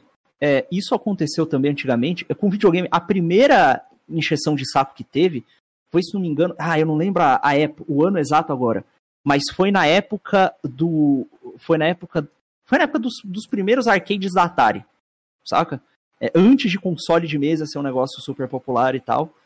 é, teve uma proibição de, de máquinas de pinball e que estigmatizou um pouco os videogames é, em, em diversos estados dos Estados Unidos, porque a máfia usava pinball e essas paradas pra vender jogo de azar, saca? Então, era um negócio retardado assim, e aí algum democrata doido lá proibiu todas as máquinas de pinball por causa disso, e aí ficou uma treta esse negócio, enfim. É, mas antes disso ainda, é, se você pesquisar pela história da Marvel, você vai encontrar que teve uma época em que a mesma narrativa apareceu, que quadrinhos violentos faziam com que jovens se tornassem assassinos. Então isso é uma coisa que parece que, que acontece com toda a mídia nova. É, o pessoal vê aquele negócio novo, vê que tem um monte de moleque consumindo uns negócios meio violentos, meio esquisito que eles acham inapropriado. Eu falei, epa, isso aqui é perigoso. E aí o pânico toma conta, eles denunciam, sabe? É, É. um bom Não, o próprio formato da TV é bem arca- ar- arcaico ainda. Eles estão tentando trazer mais agora, né? O caso. Tá deixando os, os formatos mais parecidos com a internet ali, porque é onde a galera mais jovem tá. É difícil um- uma pessoa jovem falar que assiste TV, né? Uhum. Mano, eu vou puxar um assunto nisso daí. Você tem alguma pergunta pra fazer, ô Felipe? Eu não. Pode, pode mudar o assunto aí, ô Jorge. Cara, eu vi um vídeo do Lucas hoje. Achei interessantíssimo. Sobre um canal de TV, né? Que acho que até é recente, né? Novo, né? Chamado Loading, né? Ah, sim. Cara, velho. Comenta a respeito. Pode ir direto ao assunto, ô, Lucas. É a respeito do. do um- que os caras foram tirar. Contrataram um monte de jornalista da área gamer ali, né? Uhum. Deram carta branca pros caras. Aí Sim. os caras fizeram uma matéria. Você pode detalhar o que aconteceu Uhum. aí? É. A matéria, o que, que aconteceu. Cara, interessantíssimo o vídeo. Nos- Eu recomendo, galera. Entra no canal do Lucas e veja esse vídeo em detalhe. Aqui ele só vai dar uma pincelada por cima. Uhum. É muito interessante. E tem, tem um, inclusive um detalhe que eu deixei de fora do vídeo e que tá num nuggetzinho que eu postei no Telegram. Se vocês quiserem lá é, procurar sobre quem é que tá por trás do canal da Loading. É, é, é um pessoal ligado ao homem da calça apertada. Enfim. É, Ah, entendi. Entendi a referência. Mas é, então o que que acontece? O, o Loading, a Loading, é uma, uma emissora de TV criada por, por dois é, por dois sócios que são os irmãos que são donos do, da Calunga e da Espiral. Né? Espiral é a marca de, de coisa de, de caderno mesmo, né? Foram criados por ele em parceria com um ex-diretor da cultura, que é um cabra muito amigo do Dória de muita longa data. Não que tenha nada de errado com isso. Tá bom? Tudo bem, tem amizade com ele. Então, é, eles fizeram isso aí, é, esse canal em parceria com eles, e eles contrataram lá. É, tem vários programas lá, tem, tem eles passam anime dublado, tem programa de, de, de capoeira, falando coisa de K-pop, tem programa que é só uns gameplay, se não me engano, esse do gameplay, até com aquela mina do, do IGN lá, a Bruna, Bruna Penilha, Penilho. Emílio, É, aquela que teve aquele problema lá com a Vamos falar também. Então, tem, tem diversos programas, e um desses programas era um programa chamado Metagaming, que era pra ser tipo um Globo Esporte de esportes, saca? É, é, basicamente. E pra esse programa eles chamaram um monte de veterano da área. É, tem ali, até naquele elenco ali, tem umas pessoas que eu não gosto nada, tem umas pessoas que eu tenho antipatia, assim. é, é, sabe aquele gatilho mental lá que eu tava falando? do- você fala o nome, você fala a palavra, dá um desconforto físico. Eu vejo a cara da pessoa e falo, é, cara, cabelo dessa cor não. Enfim. É, então, assim, tem, tem, tem esse pessoal esquisito lá, que eu, que eu não gosto muito. Então eu não. É só pro pessoal não achar que eu tô defendendo esse jornalista, que não é isso. Então eles contrataram esse pessoal e falaram, ó, galera, carta branca aí, vocês fazem. Vocês vão ter liberdade criativa. é, é, façam o programa de vocês aí. E eles fizeram o programa com matérias é, normais é, que você faria, cobrindo o cenário de esportes, falando de colocação de time, de campeonato, não sei o quê. E do nada, uma das matérias do primeiro programa foi uma matéria sobre o caso do Sparda, que é um streamer que, que jogava pro Red Kennedys, que é um time da Calunga, é, jogava LOL, e que ele, a stream dele cresceu muito, porque a mãe dele, se não me engano, teve, com uma doença degenerativa complicadíssima, que só era resolvida via uma cirurgia muito cara, que ele não tinha dinheiro para pagar, e ele começou a fazer lives de, de muitas horas para arrecadar grana para a cirurgia da mãe dele. A cirurgia da mãe dele, é, basicamente, a meta foi batida, supostamente a cirurgia foi feita, e de repente outros membros da família dele começaram a ficar doentes. Então, assim, foi um negócio muito suspeito.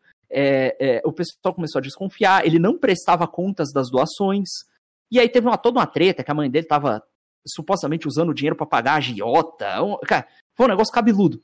E eles cobriram isso aí. É, vejam num vídeo lá, galera, mais detalhadamente. O Lusca vai contar aqui bem superficial, mas o vídeo Uhum. é bem detalhado.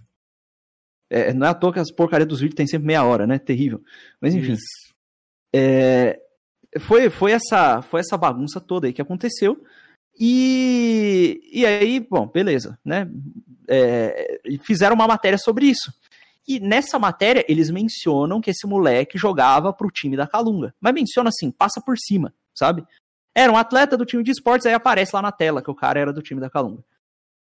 No dia seguinte, teve uma reunião do pessoal falando que, olha, esse tipo de matéria a gente não quer aqui, isso aí é, é, isso aí é estilo cidade alerta, não é para fazer esse tipo de coisa, é, e, e, vai com calma aí, galera, sabe? Só que o problema é que eles fizeram isso e assim, não tinha um. Eles não tinham estabelecido uma, é, uma linha editorial formal para o programa anteriormente. Eles só falaram, liberdade criativa, faz o que você.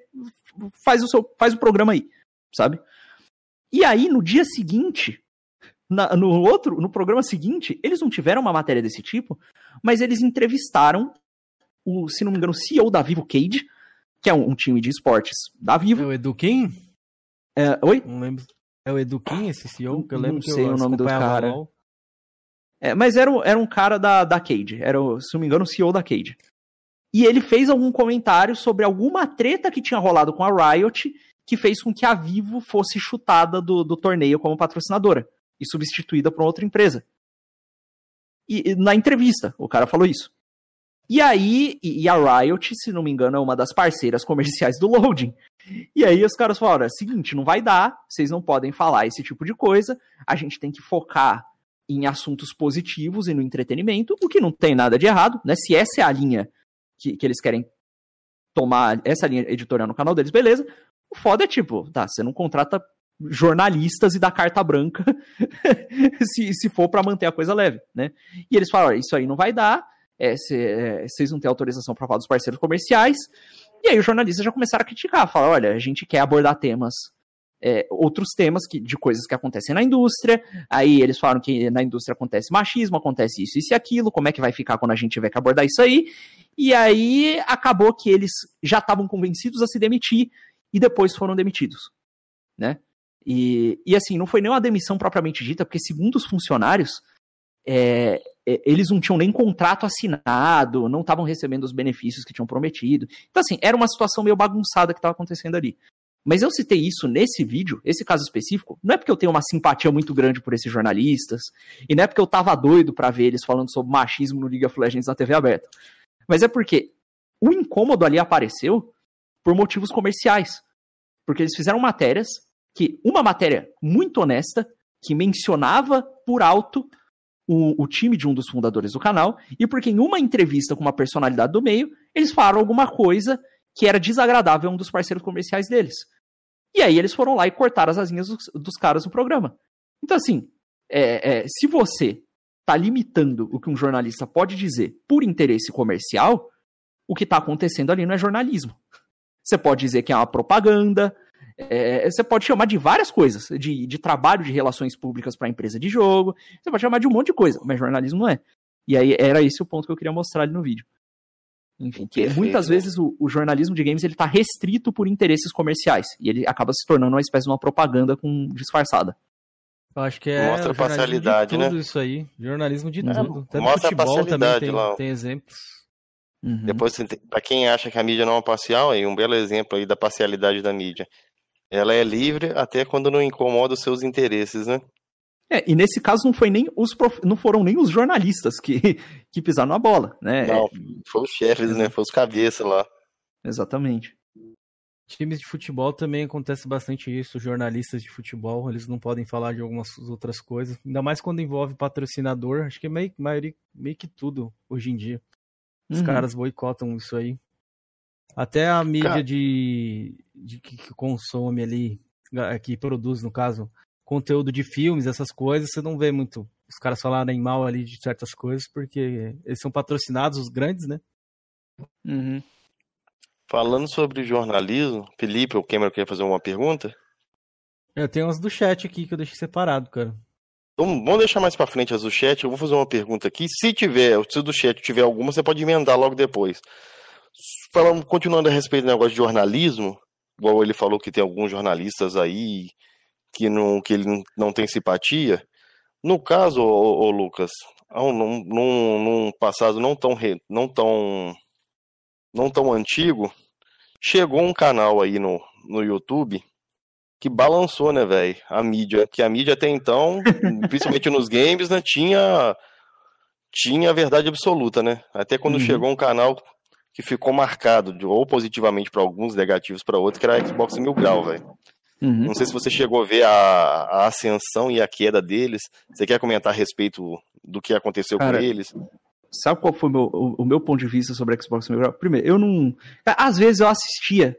Eu assistia eles e aqueles doidos lá do PSN Soul Stop, porque eu achava as brigas engraçadas.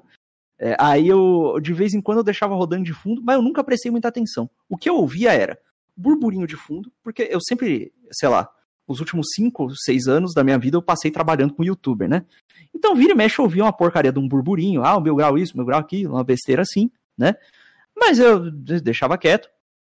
Nossa, tem uma história boa. Eu já me fudi por causa do pessoal da, da meu grau. Mas a culpa não foi deles, foi minha. Depois você conta aí, se quiser falar, pra falar aí. É, é uma história muito rápida. Eu, eu escrevi alguma lista de jogo para algum dos meus clientes que eu tive aí num passado não tão distante, em que eu, eu escrevi correndo a porcaria do vídeo. É, eu não lembro sobre o que era o vídeo. Era, era alguma lista de jogos difíceis, eu acho. Era alguma coisa relacionada à dificuldade. E aí, um dos itens, eu falava sobre um boss do Ninja Gaiden do, do, do Xbox. O, o 3D, né? O Ninja Gaiden da, uhum. daquela primeira trilogia o ali. O Black. Isso. E aí eu. Só que aí quando eu falei do, do Ninja Gaiden, todas as informações estavam corretas. Só que eu escrevi correndo. E nessa época era tipo, porra, três. Não é, não é desculpa. Eu fiz o trabalho mal feito, mas eu tô explicando por que que aconteceu. É, uhum era três, quatro, três roteiros no dia, mais uma, uma página de um cliente que eu cuidava, não sei o quê, e às vezes eu, eu deixava passar alguma coisa ou outra desse jeito. E aí eu falei, ah, é o Ninja Gaiden do Play 2. E mandei o vídeo, o cliente não viu porra nenhuma, gravou. aí, no mesmo dia, já tinha a galera lá da Mil Grau zoando. Eu não sei nem se o Tiff falou alguma coisa, mas eu sei que era o pessoal que assistia ele e tal, zoando o cara. E aí o cara falou, Pô, pô, tu como é que tu fala Eu acho que eu lembro disso daí, velho. É. Acho que eu lembro. Ele, ele, não vai dar nome, não. Mas eu acho que eu sei, não, eu lembro não, dessa história. Eu queria saber quem era, porque teve uma polêmica no PV, também. No PV. Que tava copiando vídeos aí recentemente. Não, não era cópia, de lista, não. esses negócios aí. Ah, é, não, não era esse cara, errada. não. É informação errada, cara, no caso. Ah, Só que Deus. ele montou o negócio pro cara e acabou passando uma informação. Não, entendi, é, entendi o que ele quis dizer. E aí eu tava eu, querendo eu saber quem era o cara para saber se era o mesmo do que tava copiando o é. vídeo recentemente. Galera, ele mesmo falou que ele não comentaria, não, assim, que é só pra explicar pra galera. Cliente, é, que ele falou que não ia comentar sobre cliente. Ele falava qualquer assunto, menos citar nome de cliente, e também é antiético, né? É antiprofissional isso. Uhum. Mas aconteceu isso na época o cliente chegou até e falou, pô, esses caras da Xbox chato pra caralho. É, mas tá errado, né? mas aí foi isso aí. É, é aí, ó, ó lá, o, a galera da Mil Grau já, já, já me lascou. Na verdade, quem me lascou fui eu que escrevi errado. Mas enfim. É, mas é, aí eu tinha essa impressão aí, às vezes eu vi um vídeo ou outro, era tipo, que, cara, não é meu tipo de conteúdo. Eu não curto Flame War, não curto guerra de console. Eu até entendo que, porra, é que nem aquelas brigas por causa de time de futebol, que tu fica enchendo o saco dos outros. Ah, puta, é, é palmeirense é viado. Ah, ô, corintiano maloqueiro, não sei o quê. Ah, não tem Libertadores, mas tem Mundial, que porra é essa? Enfim, é. Tá, eu sempre enxerguei desse jeito, essa parada. Eu vi algumas críticas que eles faziam em relação a jornalistas. É, as que eu vi me pareciam certas, tá ligado? E, e, a, e às vezes tinha lá, pô, o Tiff zoava pra caramba, às vezes ele xingava. É, o, ele tem o humor dele, né? Que a galera, o pessoal tem a impressão de que a galera da Mil Grau é, é a molecada, que a mob de 14 anos. E mob de 14 anos, o caralho, é tudo uns tiozão. então, é, tipo, é tiozão fazendo humor de. Tiozão, o pessoal de um, sei lá, de uns 30, 30 e poucos anos, o cara que acabou de ter filho, que joga videogame já há um tempo, né? Então é tipo. É, é esses caras um pouco mais velhos fazendo humor de, de cara mais velho, xingando mesmo, metendo louco, como se estivesse na meio de boteco.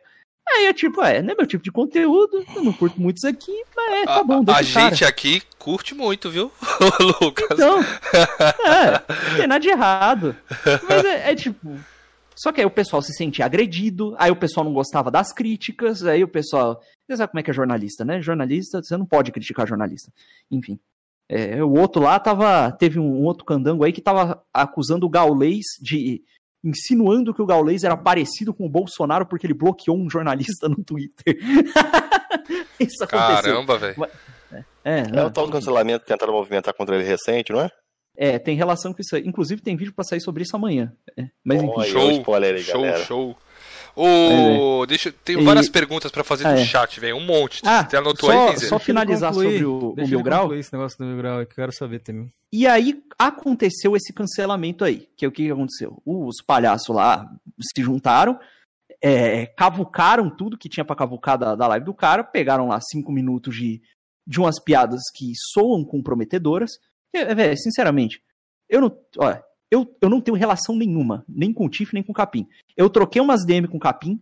Falei, ô, cara, não faço parte da comunidade de você, mas sacanagem o que fizeram com vocês. Qualquer coisa avisa aí.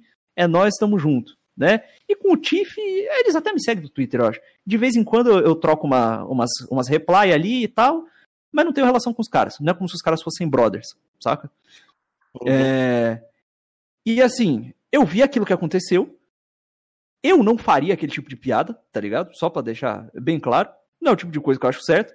É, de se fazer ainda mais em público e tal. É, mas tá, foi feito, aconteceu, e, mas eu não acho proporcional, a, é, porra, o, o, cara sair na, na mídia internacional por causa dessa parada, banirem ele de todo lugar, tirarem o sustento do cara por causa disso, saca? Aí cara, eu vi que aquilo aconteceu. Escolheram é. a conta do cara do PayPal, velho. Que PayPal tem a ver com, com a parada é, do não, cara? É, isso aí é o lance que chegou, de né, que, né, se o cara. E, e é óbvio que não fizeram aquilo ali por causa de racismo. É óbvio que fizeram aquilo ali, porque o cara tem. Ah, tem um cara aqui no, com a gente aqui que mesmo falou eu que. Eu quero falar que sobre não tava isso. Nem... Eu vou falar. Não, mas você vai falar. Só vou, só vou resumir. O cara falou. O cara uhum. chegou a falar pra mim que o problema nem era o, o, o que o cara falou, entendeu? E sim porque ele tinha uma antipatia com o cara. Tem gente que é. só admitiu isso, velho. Porque o cara tirou é o trabalho de jornalista e nego ficou chateado é porque ele criticava os caras da bolha direto. E esse pessoal tem um ego frágil pra caralho. Você sabe como é que. Já viu porra, uhum. o David Jones surtando quando criticam ele no chat? Quando contesta a informação que ele, que ele deu, sabe? Até tipo. Ah, o, ele não, cara... Beran também recentemente aí passou uma desinformação, a galera do Xbox foi, foi criticar ele, porra, o cara ficou puto, ah não, não posso fazer conteúdo de Xbox que a galera me enche o saco. Não, cara. É só você, quando você fazer o conteúdo, você revisa para não passar uma informação errada, igual aconteceu com você, né, uhum. né, Lucas? Exato, você, não, não... pelo menos você teve a humildade com ela. Realmente, a culpa foi minha, foi um erro meu. Uhum. Mas é, e, e, porra, e aí fizeram essa, caixa, essa, essa caça às bruxas, essa palhaçada, e enfim. É, inclusive, eu tô muito ansioso pro dia que o Tiff liberar aqueles logs do Telegram ali, que eu vou dissecar aquilo ali, fazer ligação com coisa que tava acontecendo em público na mesma época, e vai ser divertido demais, vai dar pra expor um monte de, ah, de, de sacanagem. Também, Será que então, vai demorar? Vou, vou... Não sei. É quando o site é. ficar pronto, né, segundo ele. Ah, tá, não sabia essa informação. Beleza. Eu vou falar um pouco sobre isso, Lucas. Acho que você não chegou a acompanhar tanto a Mil Grau ali. Não, é, não acompanhei. Mas, então, você era um cara, fã assíduo, é... né, o Kenzer? Não, eu sei bastante coisa, mano. Nessa época do Flame War aí eu entrei e a, a Mil Grau era o canal mais relevante ali no momento. Aí você assistia todos os vídeos? Às vezes assistia algumas coisas e cortes também, porque eu tinha lá o grupo e etc. Mas enfim, eu vou concluir aqui o que eu quero dizer pro Lucas. Então, Lucas, eles perderam um processo ali referente a um jornalismo que eles chegaram a ofender. Concordo com você que eles podem criticar, falar ali ah, sobre o, o cara tá né? errado. Não, não só o da Voxel, o da UOL também. Teve um da UOL uhum. que, que aconteceu antes do da Voxel. Aí teve esse da Voxel também, que ele xingou. Da Voxel foi CNPJ, o da UOL Isso. foi, foi CPF física, mesmo. É. Uhum. É que é, ele de, deixou xingamentos ali, e você sabe que a galera da Mil Grau ali, eles são engajados, tem um público, isso Sim. acabou transparecendo ali e levando a ataques pessoais do cara ali, por exemplo, do Twitter do cara, falando que teve ameaças à família do cara referente a isso, eu acho que é algo muito forte para abranger só videogames, acho que isso uhum. deveria ser deixado de fora. E é. sobre piadas, que nem você falou assim, ah, os caras fazem um tipo de piada e tal. Eu lembro que num vídeo seu do Hot Dogs, você falou sobre uma piada lá sobre o Che Guevara, que chegou a meio que. Você falou que pra galera tomar cuidado ali não fazer esse tipo de piada, acho que foi a Ubisoft, ah, né, que fez. Não era nem o, o, lance do Che Guevara, é que eles fizeram.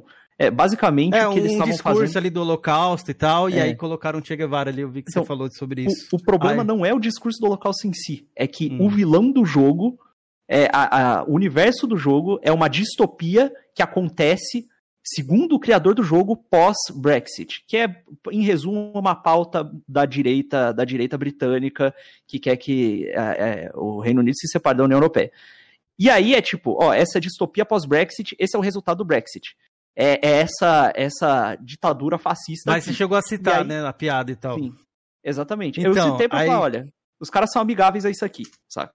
Então, aí o, o Tiff, no caso, ele já chegou a fazer tipo de piadas assim também pesadas, como bomba atômica, como o bagulho de nazismo que ele colocou lá no vídeo, acho que esse vídeo aí curtinho que você colocou.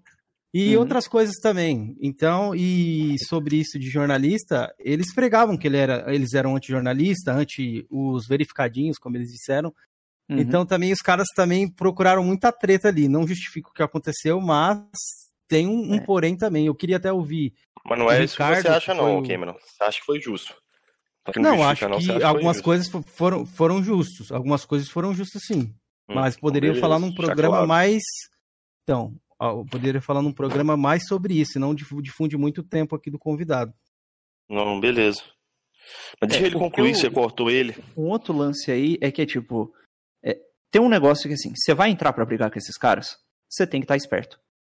Saca? Você não pode usar qualquer tipo de palavra, você não pode fazer tipo de, qualquer tipo de piada, porque os caras têm toda a porra do establishment atrás dele, eles têm um monte de conexão, eles vão te fuder. Ponto.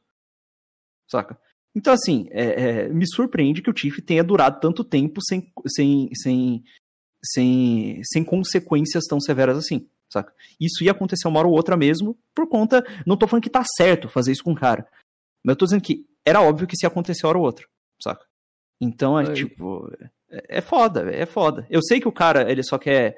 Ele não ao mesmo tempo que ele só quer fazer as piadas dele, fazer as piadas de, de, de, mesa de bar dele, com os brothers dele jogar ali, ele tem um lance de, ah, eu quero expor os jornalistas e tal.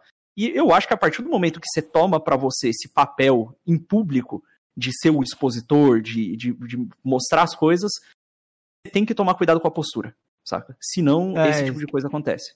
Justamente, acho que foi postura o principal problema dele. Tanto que foi os uhum. dois processos aí que ele falava mesmo sem pensar, e até o Brandes veio aqui, não sei se você conhece ele, é um cara uhum. engajado na comunidade de Xbox, Sim. falou lá que ele rasgou o processo e tudo mais, ele queria meio que bater de frente mesmo.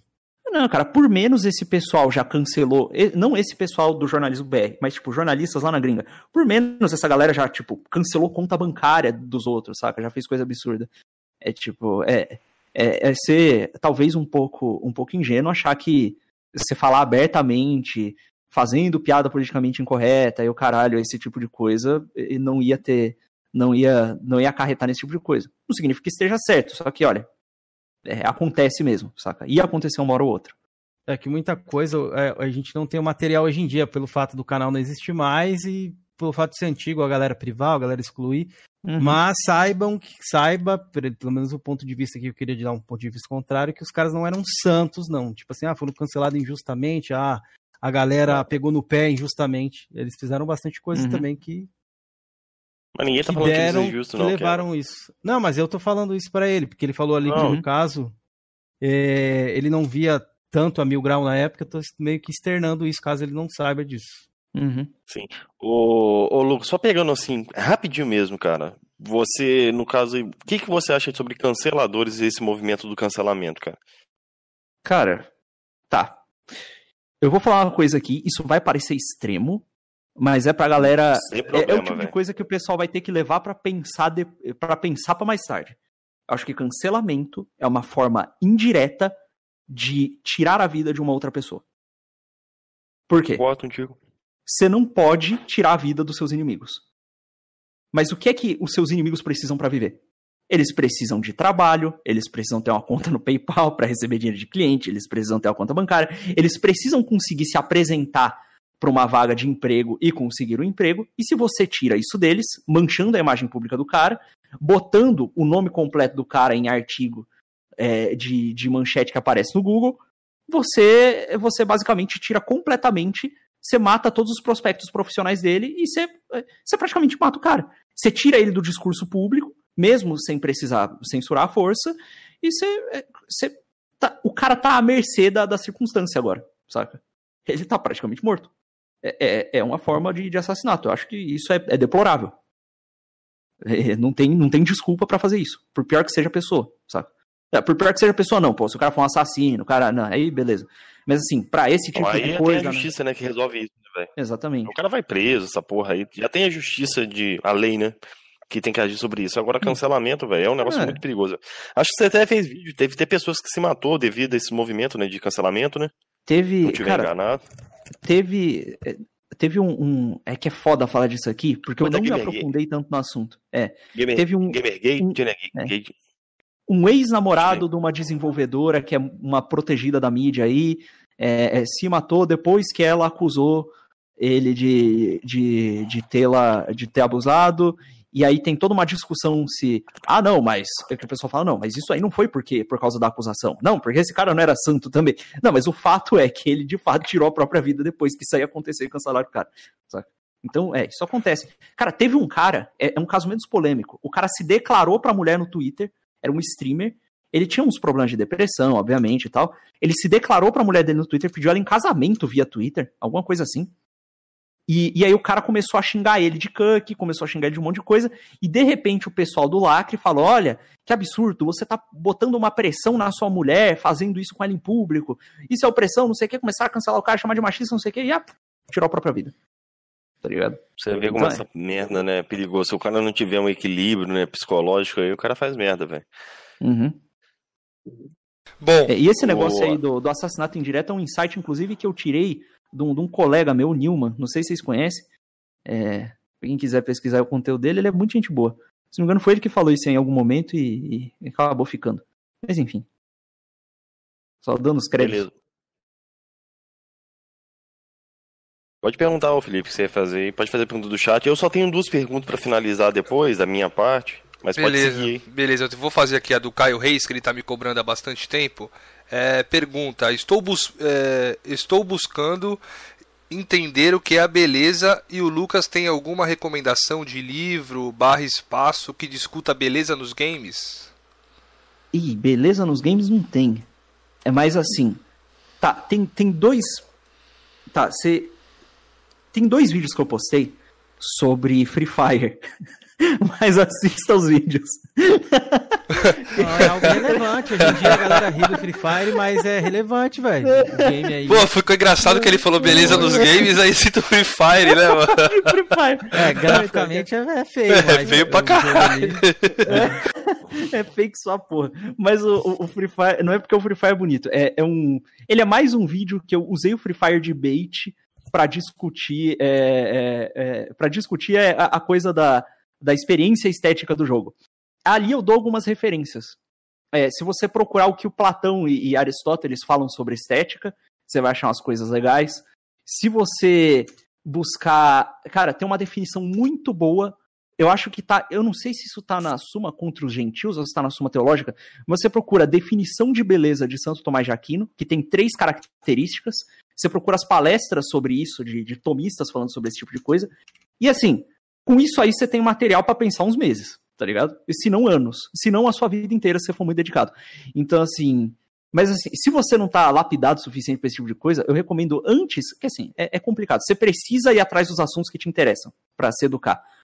Mas é bom você procurar é, ler literatura, saca? Literatura clássica para adestrar o imaginário e, e, e adestrar também a, a, sua linguagem porque daí você consegue absorver melhor essas coisas mais profundas. Na verdade, você consegue absorver ponto. Você consegue absorver direito. É, então você pega, por exemplo, talvez falar de obras de literatura que tratem do tema da beleza, talvez, né? É, de coisas mais transcendentes. É, eu não tenho nenhuma agora de cabeça, mas, pô, se você quiser pegar um negócio casca grossa logo de cara, pega os Lusíadas para ler, não vai te fazer mal, sabe? Procura é, outras, outras obras que, que são de língua ou de língua portuguesa ou traduções de línguas latinas. E vai atrás pelas temáticas que te interessam. Eu não lembro de nenhuma que, obra literária que trate sobre beleza especificamente. Se você quiser, me manda um ADM no Twitter ou no Instagram. Depois eu penso um pouco, busco nas minhas listas aqui e te passo alguma coisa. Enfim. Mas é, é material teorético é Santo Tomás de Aquino, Platão, Aristóteles, enfim. É, o pessoal gosta da estética transcendental do Kant, mas eu não recomendo mexer com essas macumbas aí, não. Pelo menos pra começo de conversa. É. Boa, tem uma pergunta aqui do pergunta Eliseu do Muniz. É, quais os livros que você já leu? Porra. Putz. Tem um bocado de livro. é, sinta os melhores, né, mano? Atualmente, eu tô lendo literatura brasileira e, e, fazendo aulas do COF. É isso que eu tô. É, é essa é a minha rotina. De, além de ler os evangelhos, de vez em quando tem alguma questão que fica me enchendo a paciência. Aí eu busco a questão na Suma, procuro umas palestras e fico ouvindo durante o dia. Mas assim, é, é de estudo que, pô, eu vou sentar aqui estudar essas duas, três horas. Eu tô lendo literatura brasileira, é, é, fazendo as aulas que eu tenho que fazer, e fazendo os exercícios que eu tenho que fazer para aprender. Que é tipo, ah, estudar latim e fazer umas traduções simples, é, tentar fazer exercício de imitar escritores para aprender a escrever, esse tipo de coisa. É, mas livros que foram muito impactantes, A Vida Intelectual, do, do padre A.D. Sertilanges, escreve Sertilanges, eu não vou tentar pronunciar o francês aqui. É, eu lembro que quando eu comecei a estudar, olha que ironia, eu lembro que eu, eu comecei a, a ler Ayn Rand. Eu lembro que eu li A Virtude do Egoísmo, eu achei aquilo ali uma maravilha, hoje em dia eu acho uma bela porcaria, mas é, aquilo ali foi muito importante para mim, porque me introduziu é, a essa coisa de, olha, você pode usar a razão e evidência e os seus sentidos e, e a realidade para descobrir o que está acontecendo. As coisas não são tão subjetivas assim. Eu fiquei maravilhado com aquilo. E tem algumas coisas ali que ela acerta também, apesar de das conclusões individualistas dela ser um negócio que eu discordo bastante hoje em dia. É, eu li muita porcaria de escola austríaca também, e por porcaria não porque os autores são ruins, mas é porque eu li coisas ruins de escola austríaca. Mas eu também, li muita coisa boa na época. Eu lembro do. Tem aquele. aquele livro do Menger sobre a história do dinheiro, é muito bom. Tem um livro do Biratan Iorio, que é um professor da, da UFRJ, que é 10 lições funda fundamentais da escola austríaca. Eu acho que é bom para quem se interessa por economia austríaca especificamente e quer entender, que é uma introdução legal, feita por um, um brasileiro. É, tem, sei lá, pô, para entender o Brasil, cara, leiam o, o, o Memórias do. É, agora não lembro se é Memórias ou Recordações. Do escrivão Isaías Caminha. Leia tudo que vocês encontrarem do Machado de Assis, eu, que eu gosto muito também. Teve um, um, conto recente que eu li muito bom, que é o, o conto do, do, do, medalhão, a teoria do medalhão. É muito bom. Sabe, tem um monte de coisa. Eu tenho os Lusíadas pela metade. Ah, tem, tem coisa pra boné aí. Mas é, essas são as que me vêm à cabeça, que eu li recentemente e que me impactaram bastante também. Mas se quiser começar, por algum ponto, a, a ler qualquer coisa, e, e você quer. É, que, como, quando ele pergunta quais livros você leu, eu presumo que ele queira entender mais ou menos como é que se formou o meu pensamento. Leia o A Vida Intelectual do, do, do Sertilanges. Ali você vai entender, talvez, por que eu estou tentando fazer as coisas que eu estou tentando fazer. Então, é, é, começando por ali é legal. Beleza, show. Eu tenho a perguntinha do chat aqui sobre a indústria também do video, dos videogames. Opa. Acho que você fez até um vídeo sobre isso aí. O Sabe quem Ryuga fez a perguntou. pergunta? Só para mim excluir Sei, aqui. Hideki Ryuga. Ah, boa, boa. Hideki Ryuga. A indústria dos games já era? Daqui pra frente vai ser mais uma mídia dominada pelo progressismo e progressismo, né? Ele falou.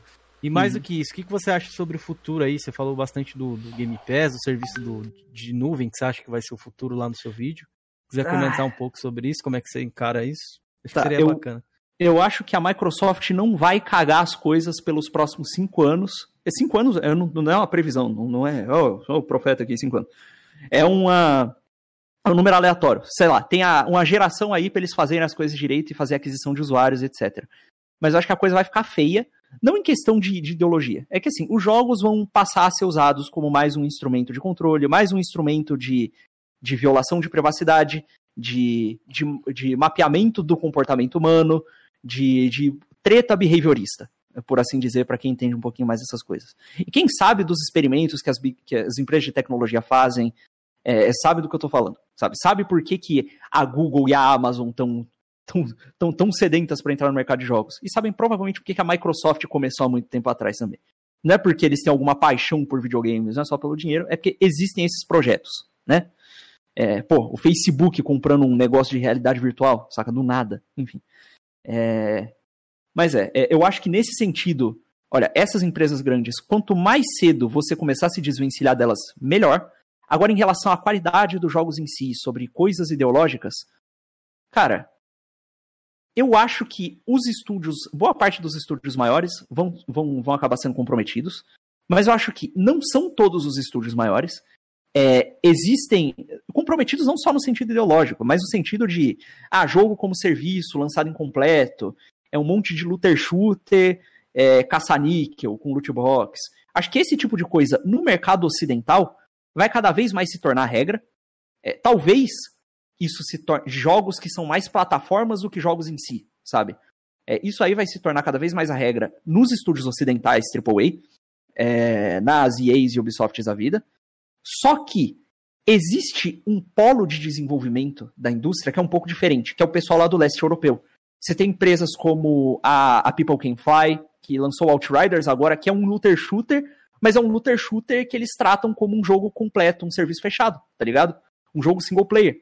É, quer dizer, ele é um jogo multiplayer, mas ele é uma experiência fechada. Ele não é um jogo incompleto que vai ser atualizado para se tornar uma experiência final daqui a alguns anos, sabe?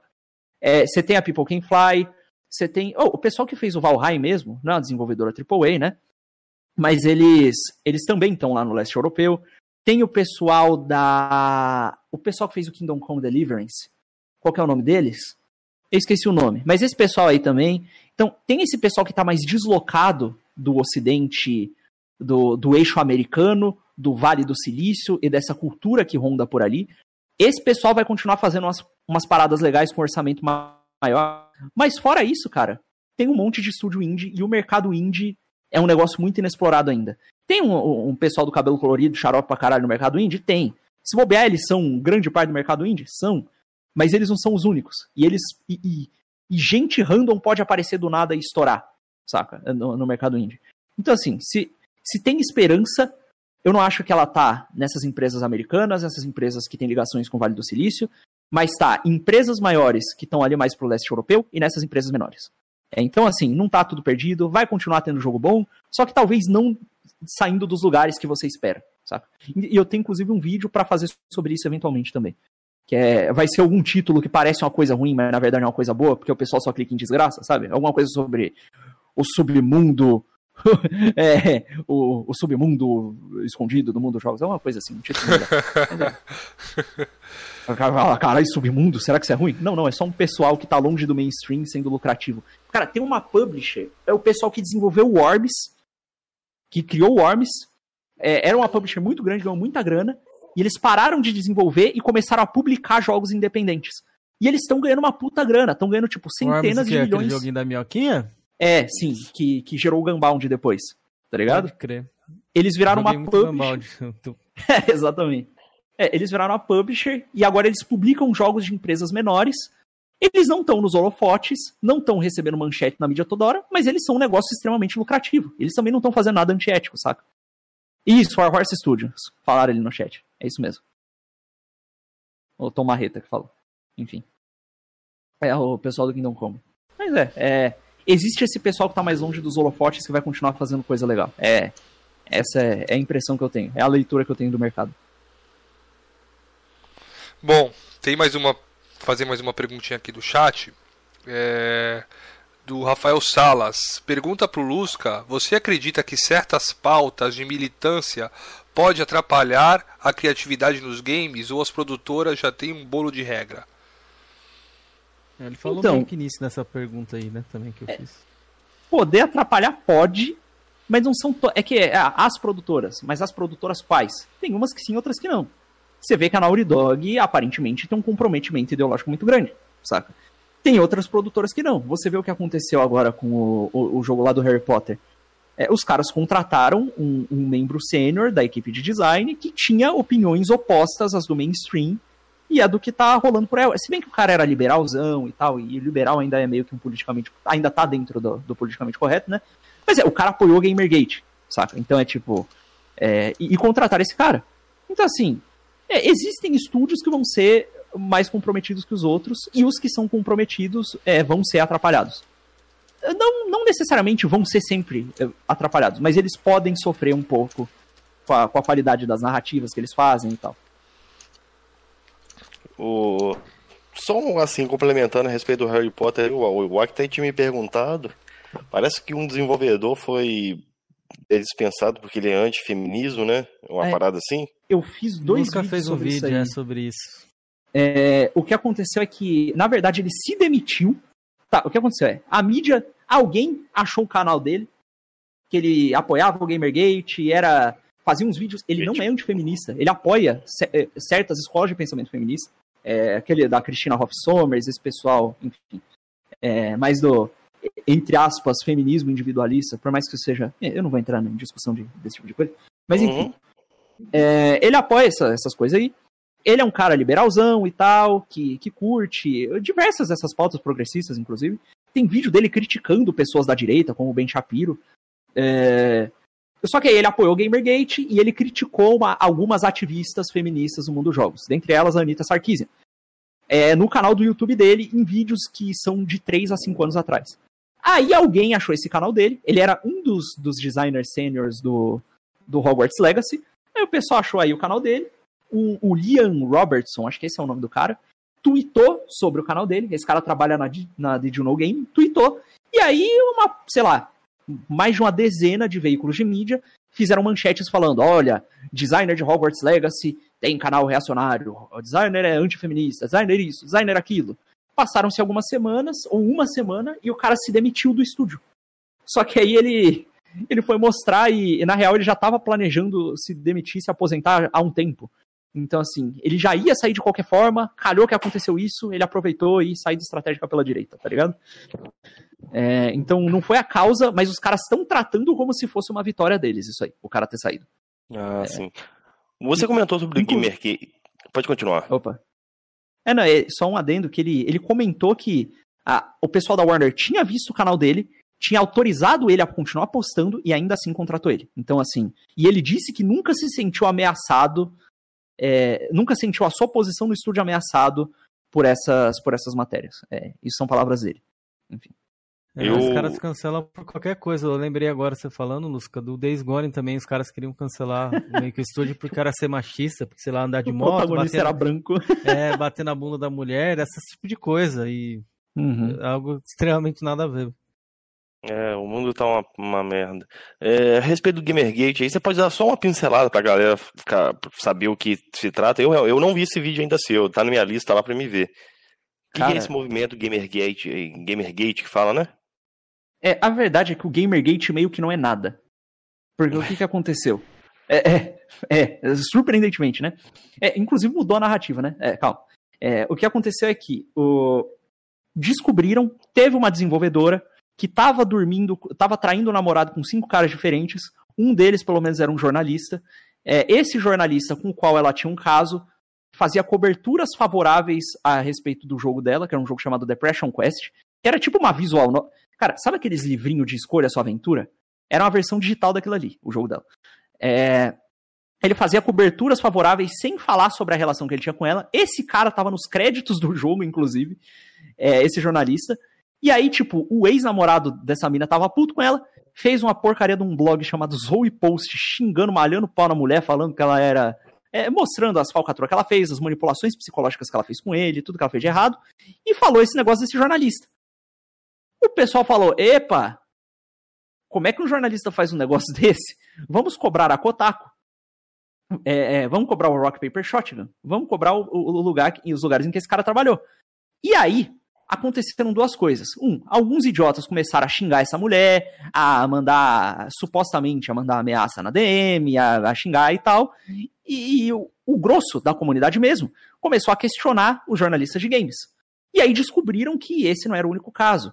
Tinha, por exemplo, teve ex-desenvolvedor de games falando que na campanha do Shadow of Mordor eles trocaram keys do jogo antecipadas por cobertura positiva e por acordos de que o pessoal não ia falar mal do jogo.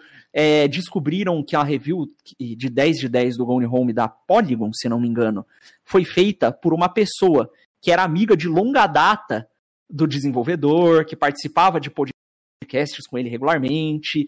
É, começaram a descobrir, pô, tinha um editor da PC Gamer que fazia reviews de jogos da Ubisoft enquanto namorava uma funcionária da Ubisoft.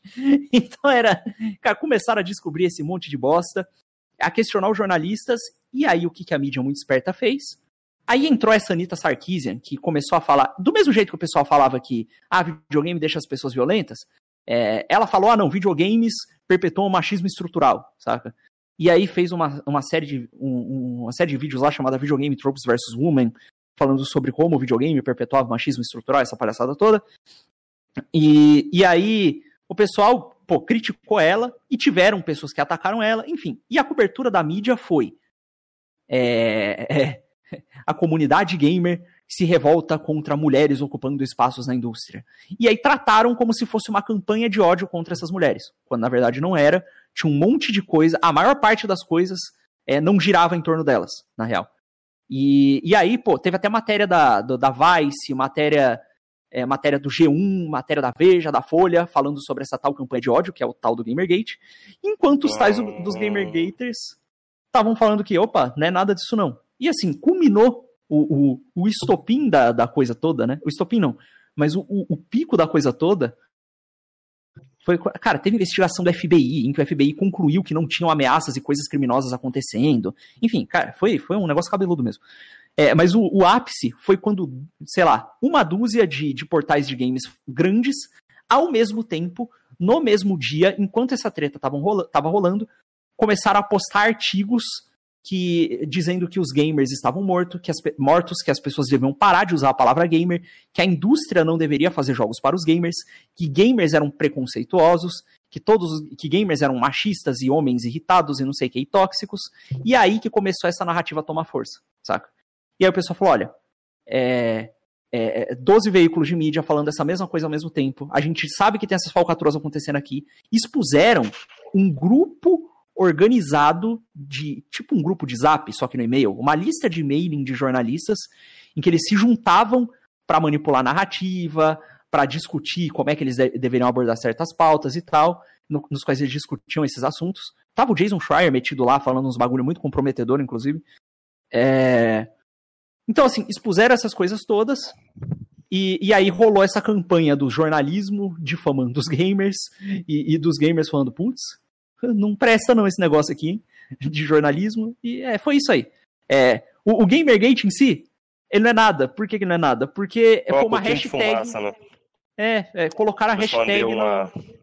Exatamente. É isso aí. Entendi. Você tem mais alguma coisa anotada aí, Kenzeira? Ah, tinha algumas perguntas do chat aqui. Pode fazer, mano. O Rutan tinha perguntado, mas acho que ele já respondeu sobre se ele recebeu algum tipo de retaliação. Ele falou que, que até o momento não. Uhum. E o Matheus Carteiro tinha perguntado. É, pergunta ao Lúcio o que ele acha da desmonetização do YouTube em gameplays de games com Gore, né? Temática Gore.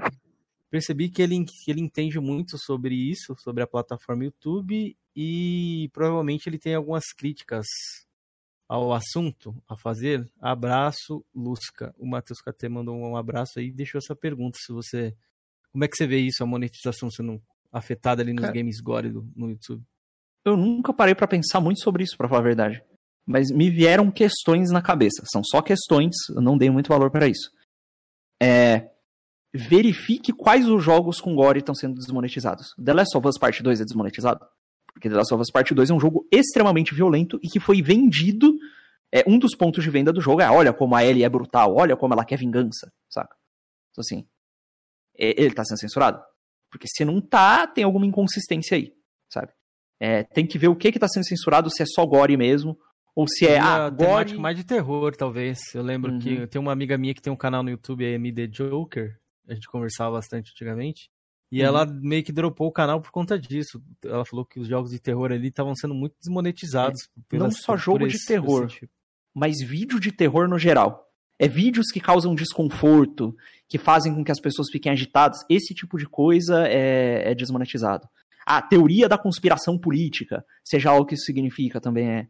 Então é, é uma coisa geral da plataforma. Eles querem que as pessoas fiquem felizes e viciadas e presas na plataforma. Não que elas saiam dela e, sei lá, parem para pensar e coisas desse tipo, saca? É. Bacana. Enfim, é Bom. Felipe Georgian? Tenho, tenho mais uma última eu pergunta tenho. do chat aqui que eu anotei. É. O que o, Luca, é, o Tom Marreta perguntou. O que o Lucas acha sobre o mercado de jogos agora que a Microsoft está aparentemente investindo alto na divisão Xbox? E também gostaria de saber quais são as suas expectativas para o novo The Elder Scrolls 6. Uh, eu prefiro não esperar absolutamente nada da Bethesda. Mas eu espero que seja bom. Mas o zero hype. Da última vez que eu hypei pra jogo da Bethesda. Cara, eu comprei Fallout 4 na pré-venda, fiquei puto. Enfim. É... Mas é, é. Eu não. Eu espero que seja bom, mas eu não tenho expectativa. Até porque a gente não sabe nada sobre o jogo. A gente só sabe que ele existe. E que tem aquele teaser, sabe? Então não tem muito. É, inclusive é um conselho. Porra, não caiam nesse erro. O nego tava hypando o Cyberpunk desde aquele primeiro teaser, que era só uma cinemática, saca? E aí o desapontamento foi, né? Foi, Brutal, foi, né? Foi terrível. Exato. É, não que, a, novamente, a CD Projekt, ela cagou o pau foda. Ela tomou posturas que não era para ter tomado e tal. Não, não tô passando pano. Que é, é que nem falar de console. Você sempre tem que dar o disclaimer. Não, não, eu não sou sonista, eu não sou caixista, eu só tô falando que, né, enfim. É, mas é, que virou um negócio, um assunto complicado. É, agora, sobre. Qual era a outra pergunta mesmo? Era. Ah, Microsoft. Isso, isso. É, De ela a tá investindo ser alto na divisão Xbox. sim. A curto e médio prazo vai ser uma beleza. Eles vão injetar um monte de dinheiro nos estúdios. Eu tenho certeza que a Obsidian vai fazer muito jogo foda que eles não teriam condições de fazer sem o dinheiro infinito da Microsoft, por assim dizer. Eu tenho quase certeza que, que a Bethesda vai se beneficiar muito disso. A troca de figurinhas entre, porra, entre Bethesda e 343, e- entre, é, quer dizer, entre a, a, a Coalition. 343 e a ID, né?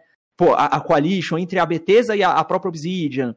Essa troca de figurinhas provavelmente vai ser muito benéfica e vai ser muito bom. E nos próximos anos, pelo menos na próxima geração, vai ter muita coisa boa saindo daí. A acessibilidade, por enquanto, vai aumentar também.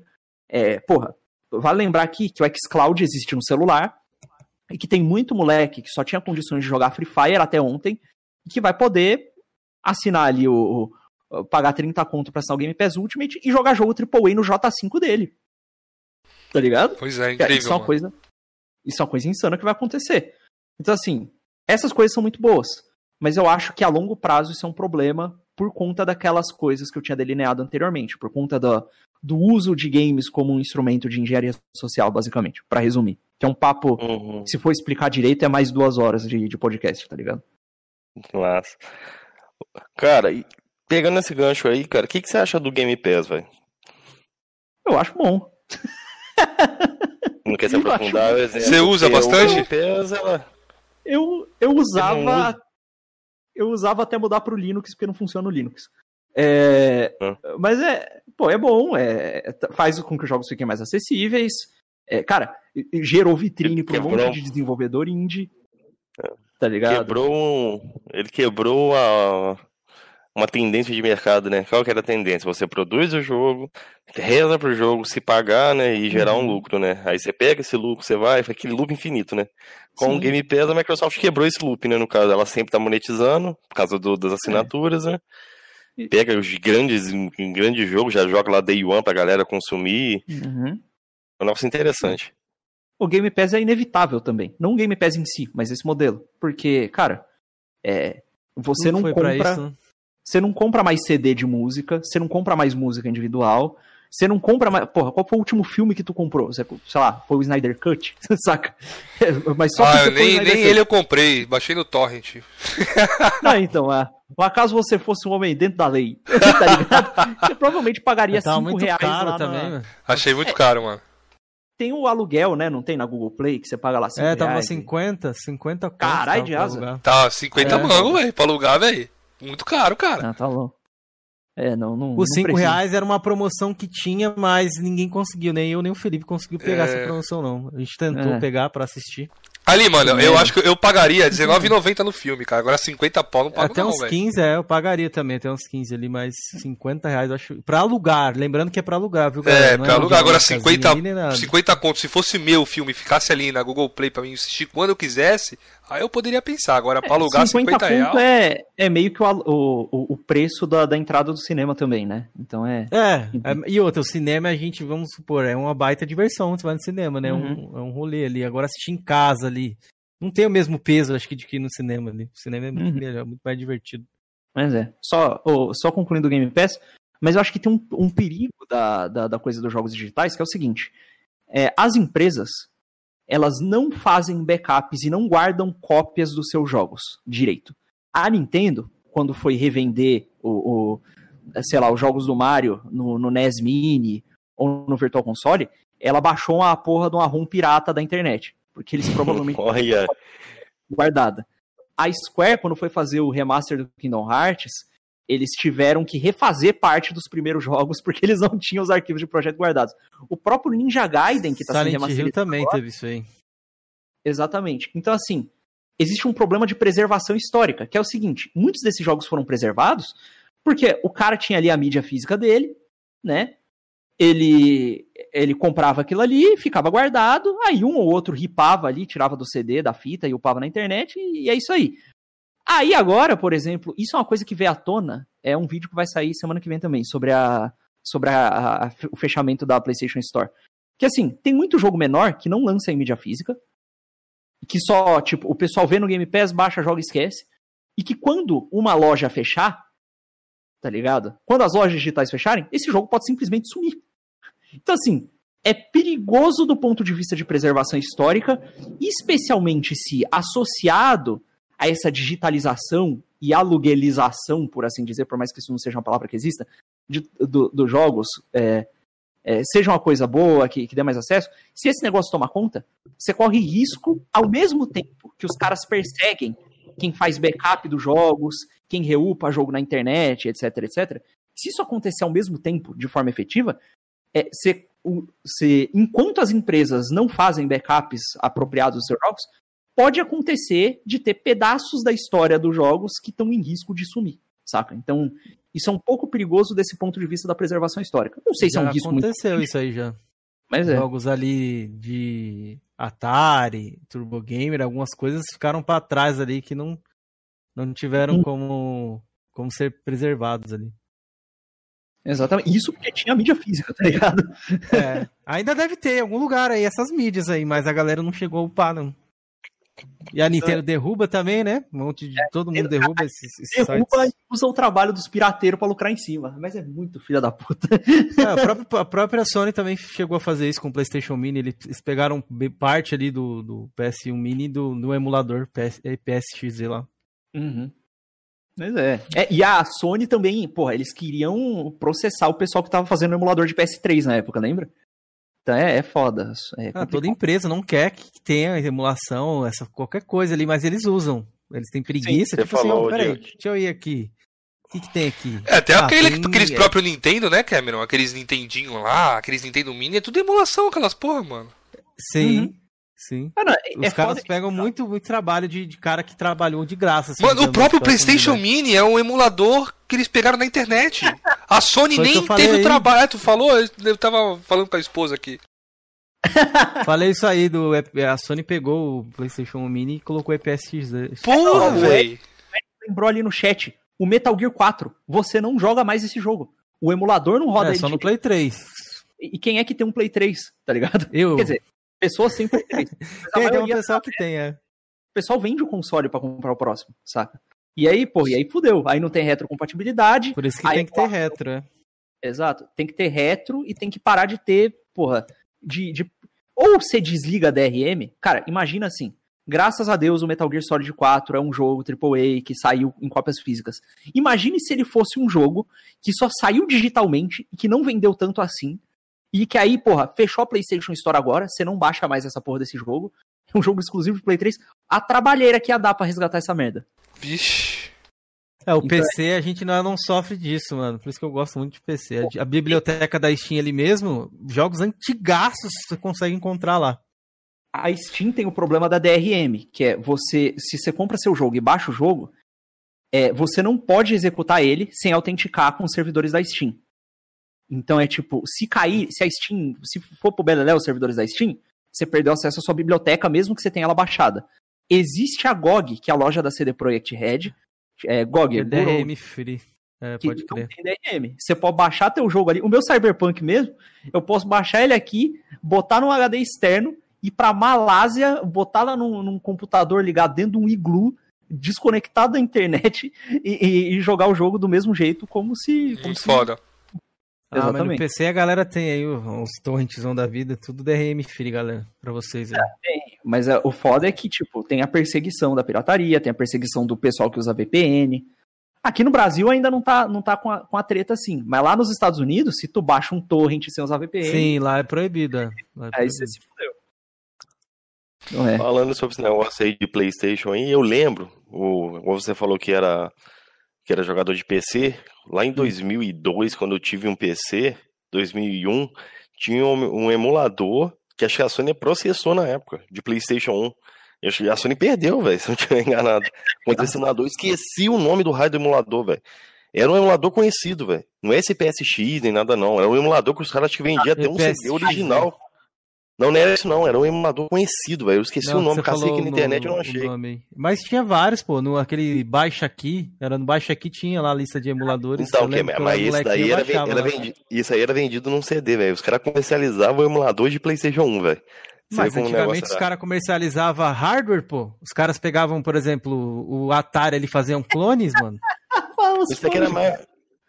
É, mas aqui é muito no Brasil, né? Porque o Brasil tinha problema com importação de produto estrangeiro, né? Aí a galera fez Sim, isso daí. então a galera lucrava com o trabalho dos outros lá fora, pegava, Mas, copiava não- na cara dura, Mas não, nome não, só. mas esses Famiclone não era, não era é, crime, crime no. Brasil. mesmo. Não era um cabra que baixou da internet e vendeu no CD, tá ligado? É, acho que é isso aí. Que...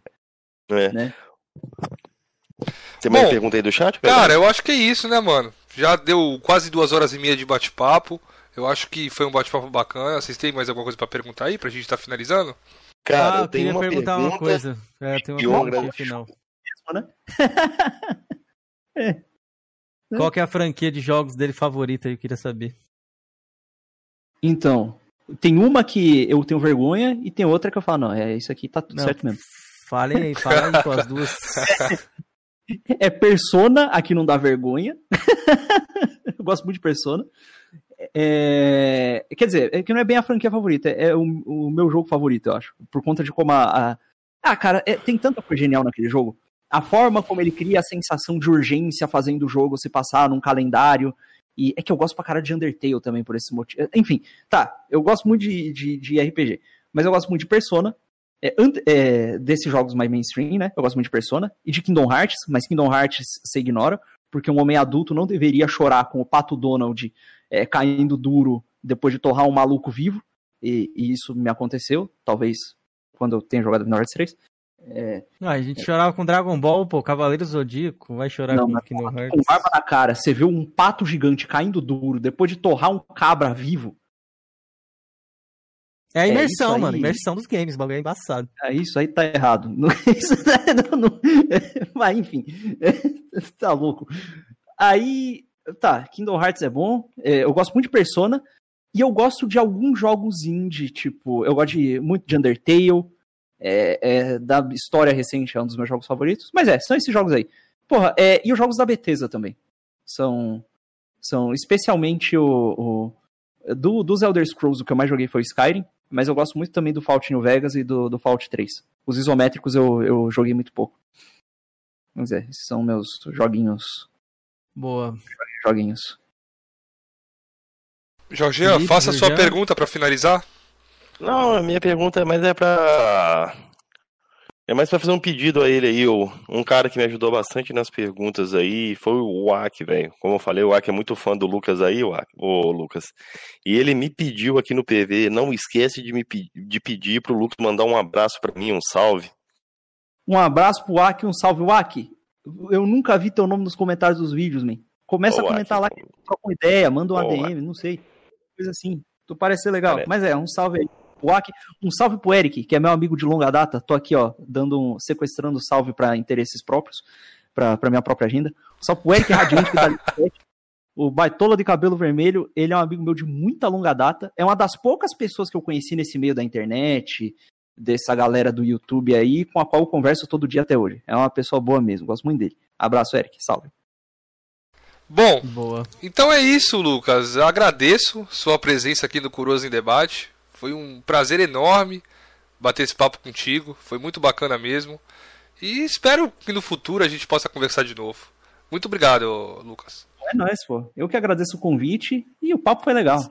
Mas, massa. pô, isso que eu ia perguntar, você gostou, foi comum de bate-papo ou foi um negócio mais descontraído? Porque a gente tenta fazer um negócio bem sem pauta, velho. A gente não tem pauta não, a gente vai perguntando, vai emendando um assunto no outro. Você gostou, isso que é importante. Não, foi bom. Foi bom sim, tem- teve bastante pergunta. É, é legal quando é aberto assim. O chat entra, faz pergunta, não fica nada. Não fica nada no ar, não fica nada a deixar de lado, a não ser o nome dos clientes. É.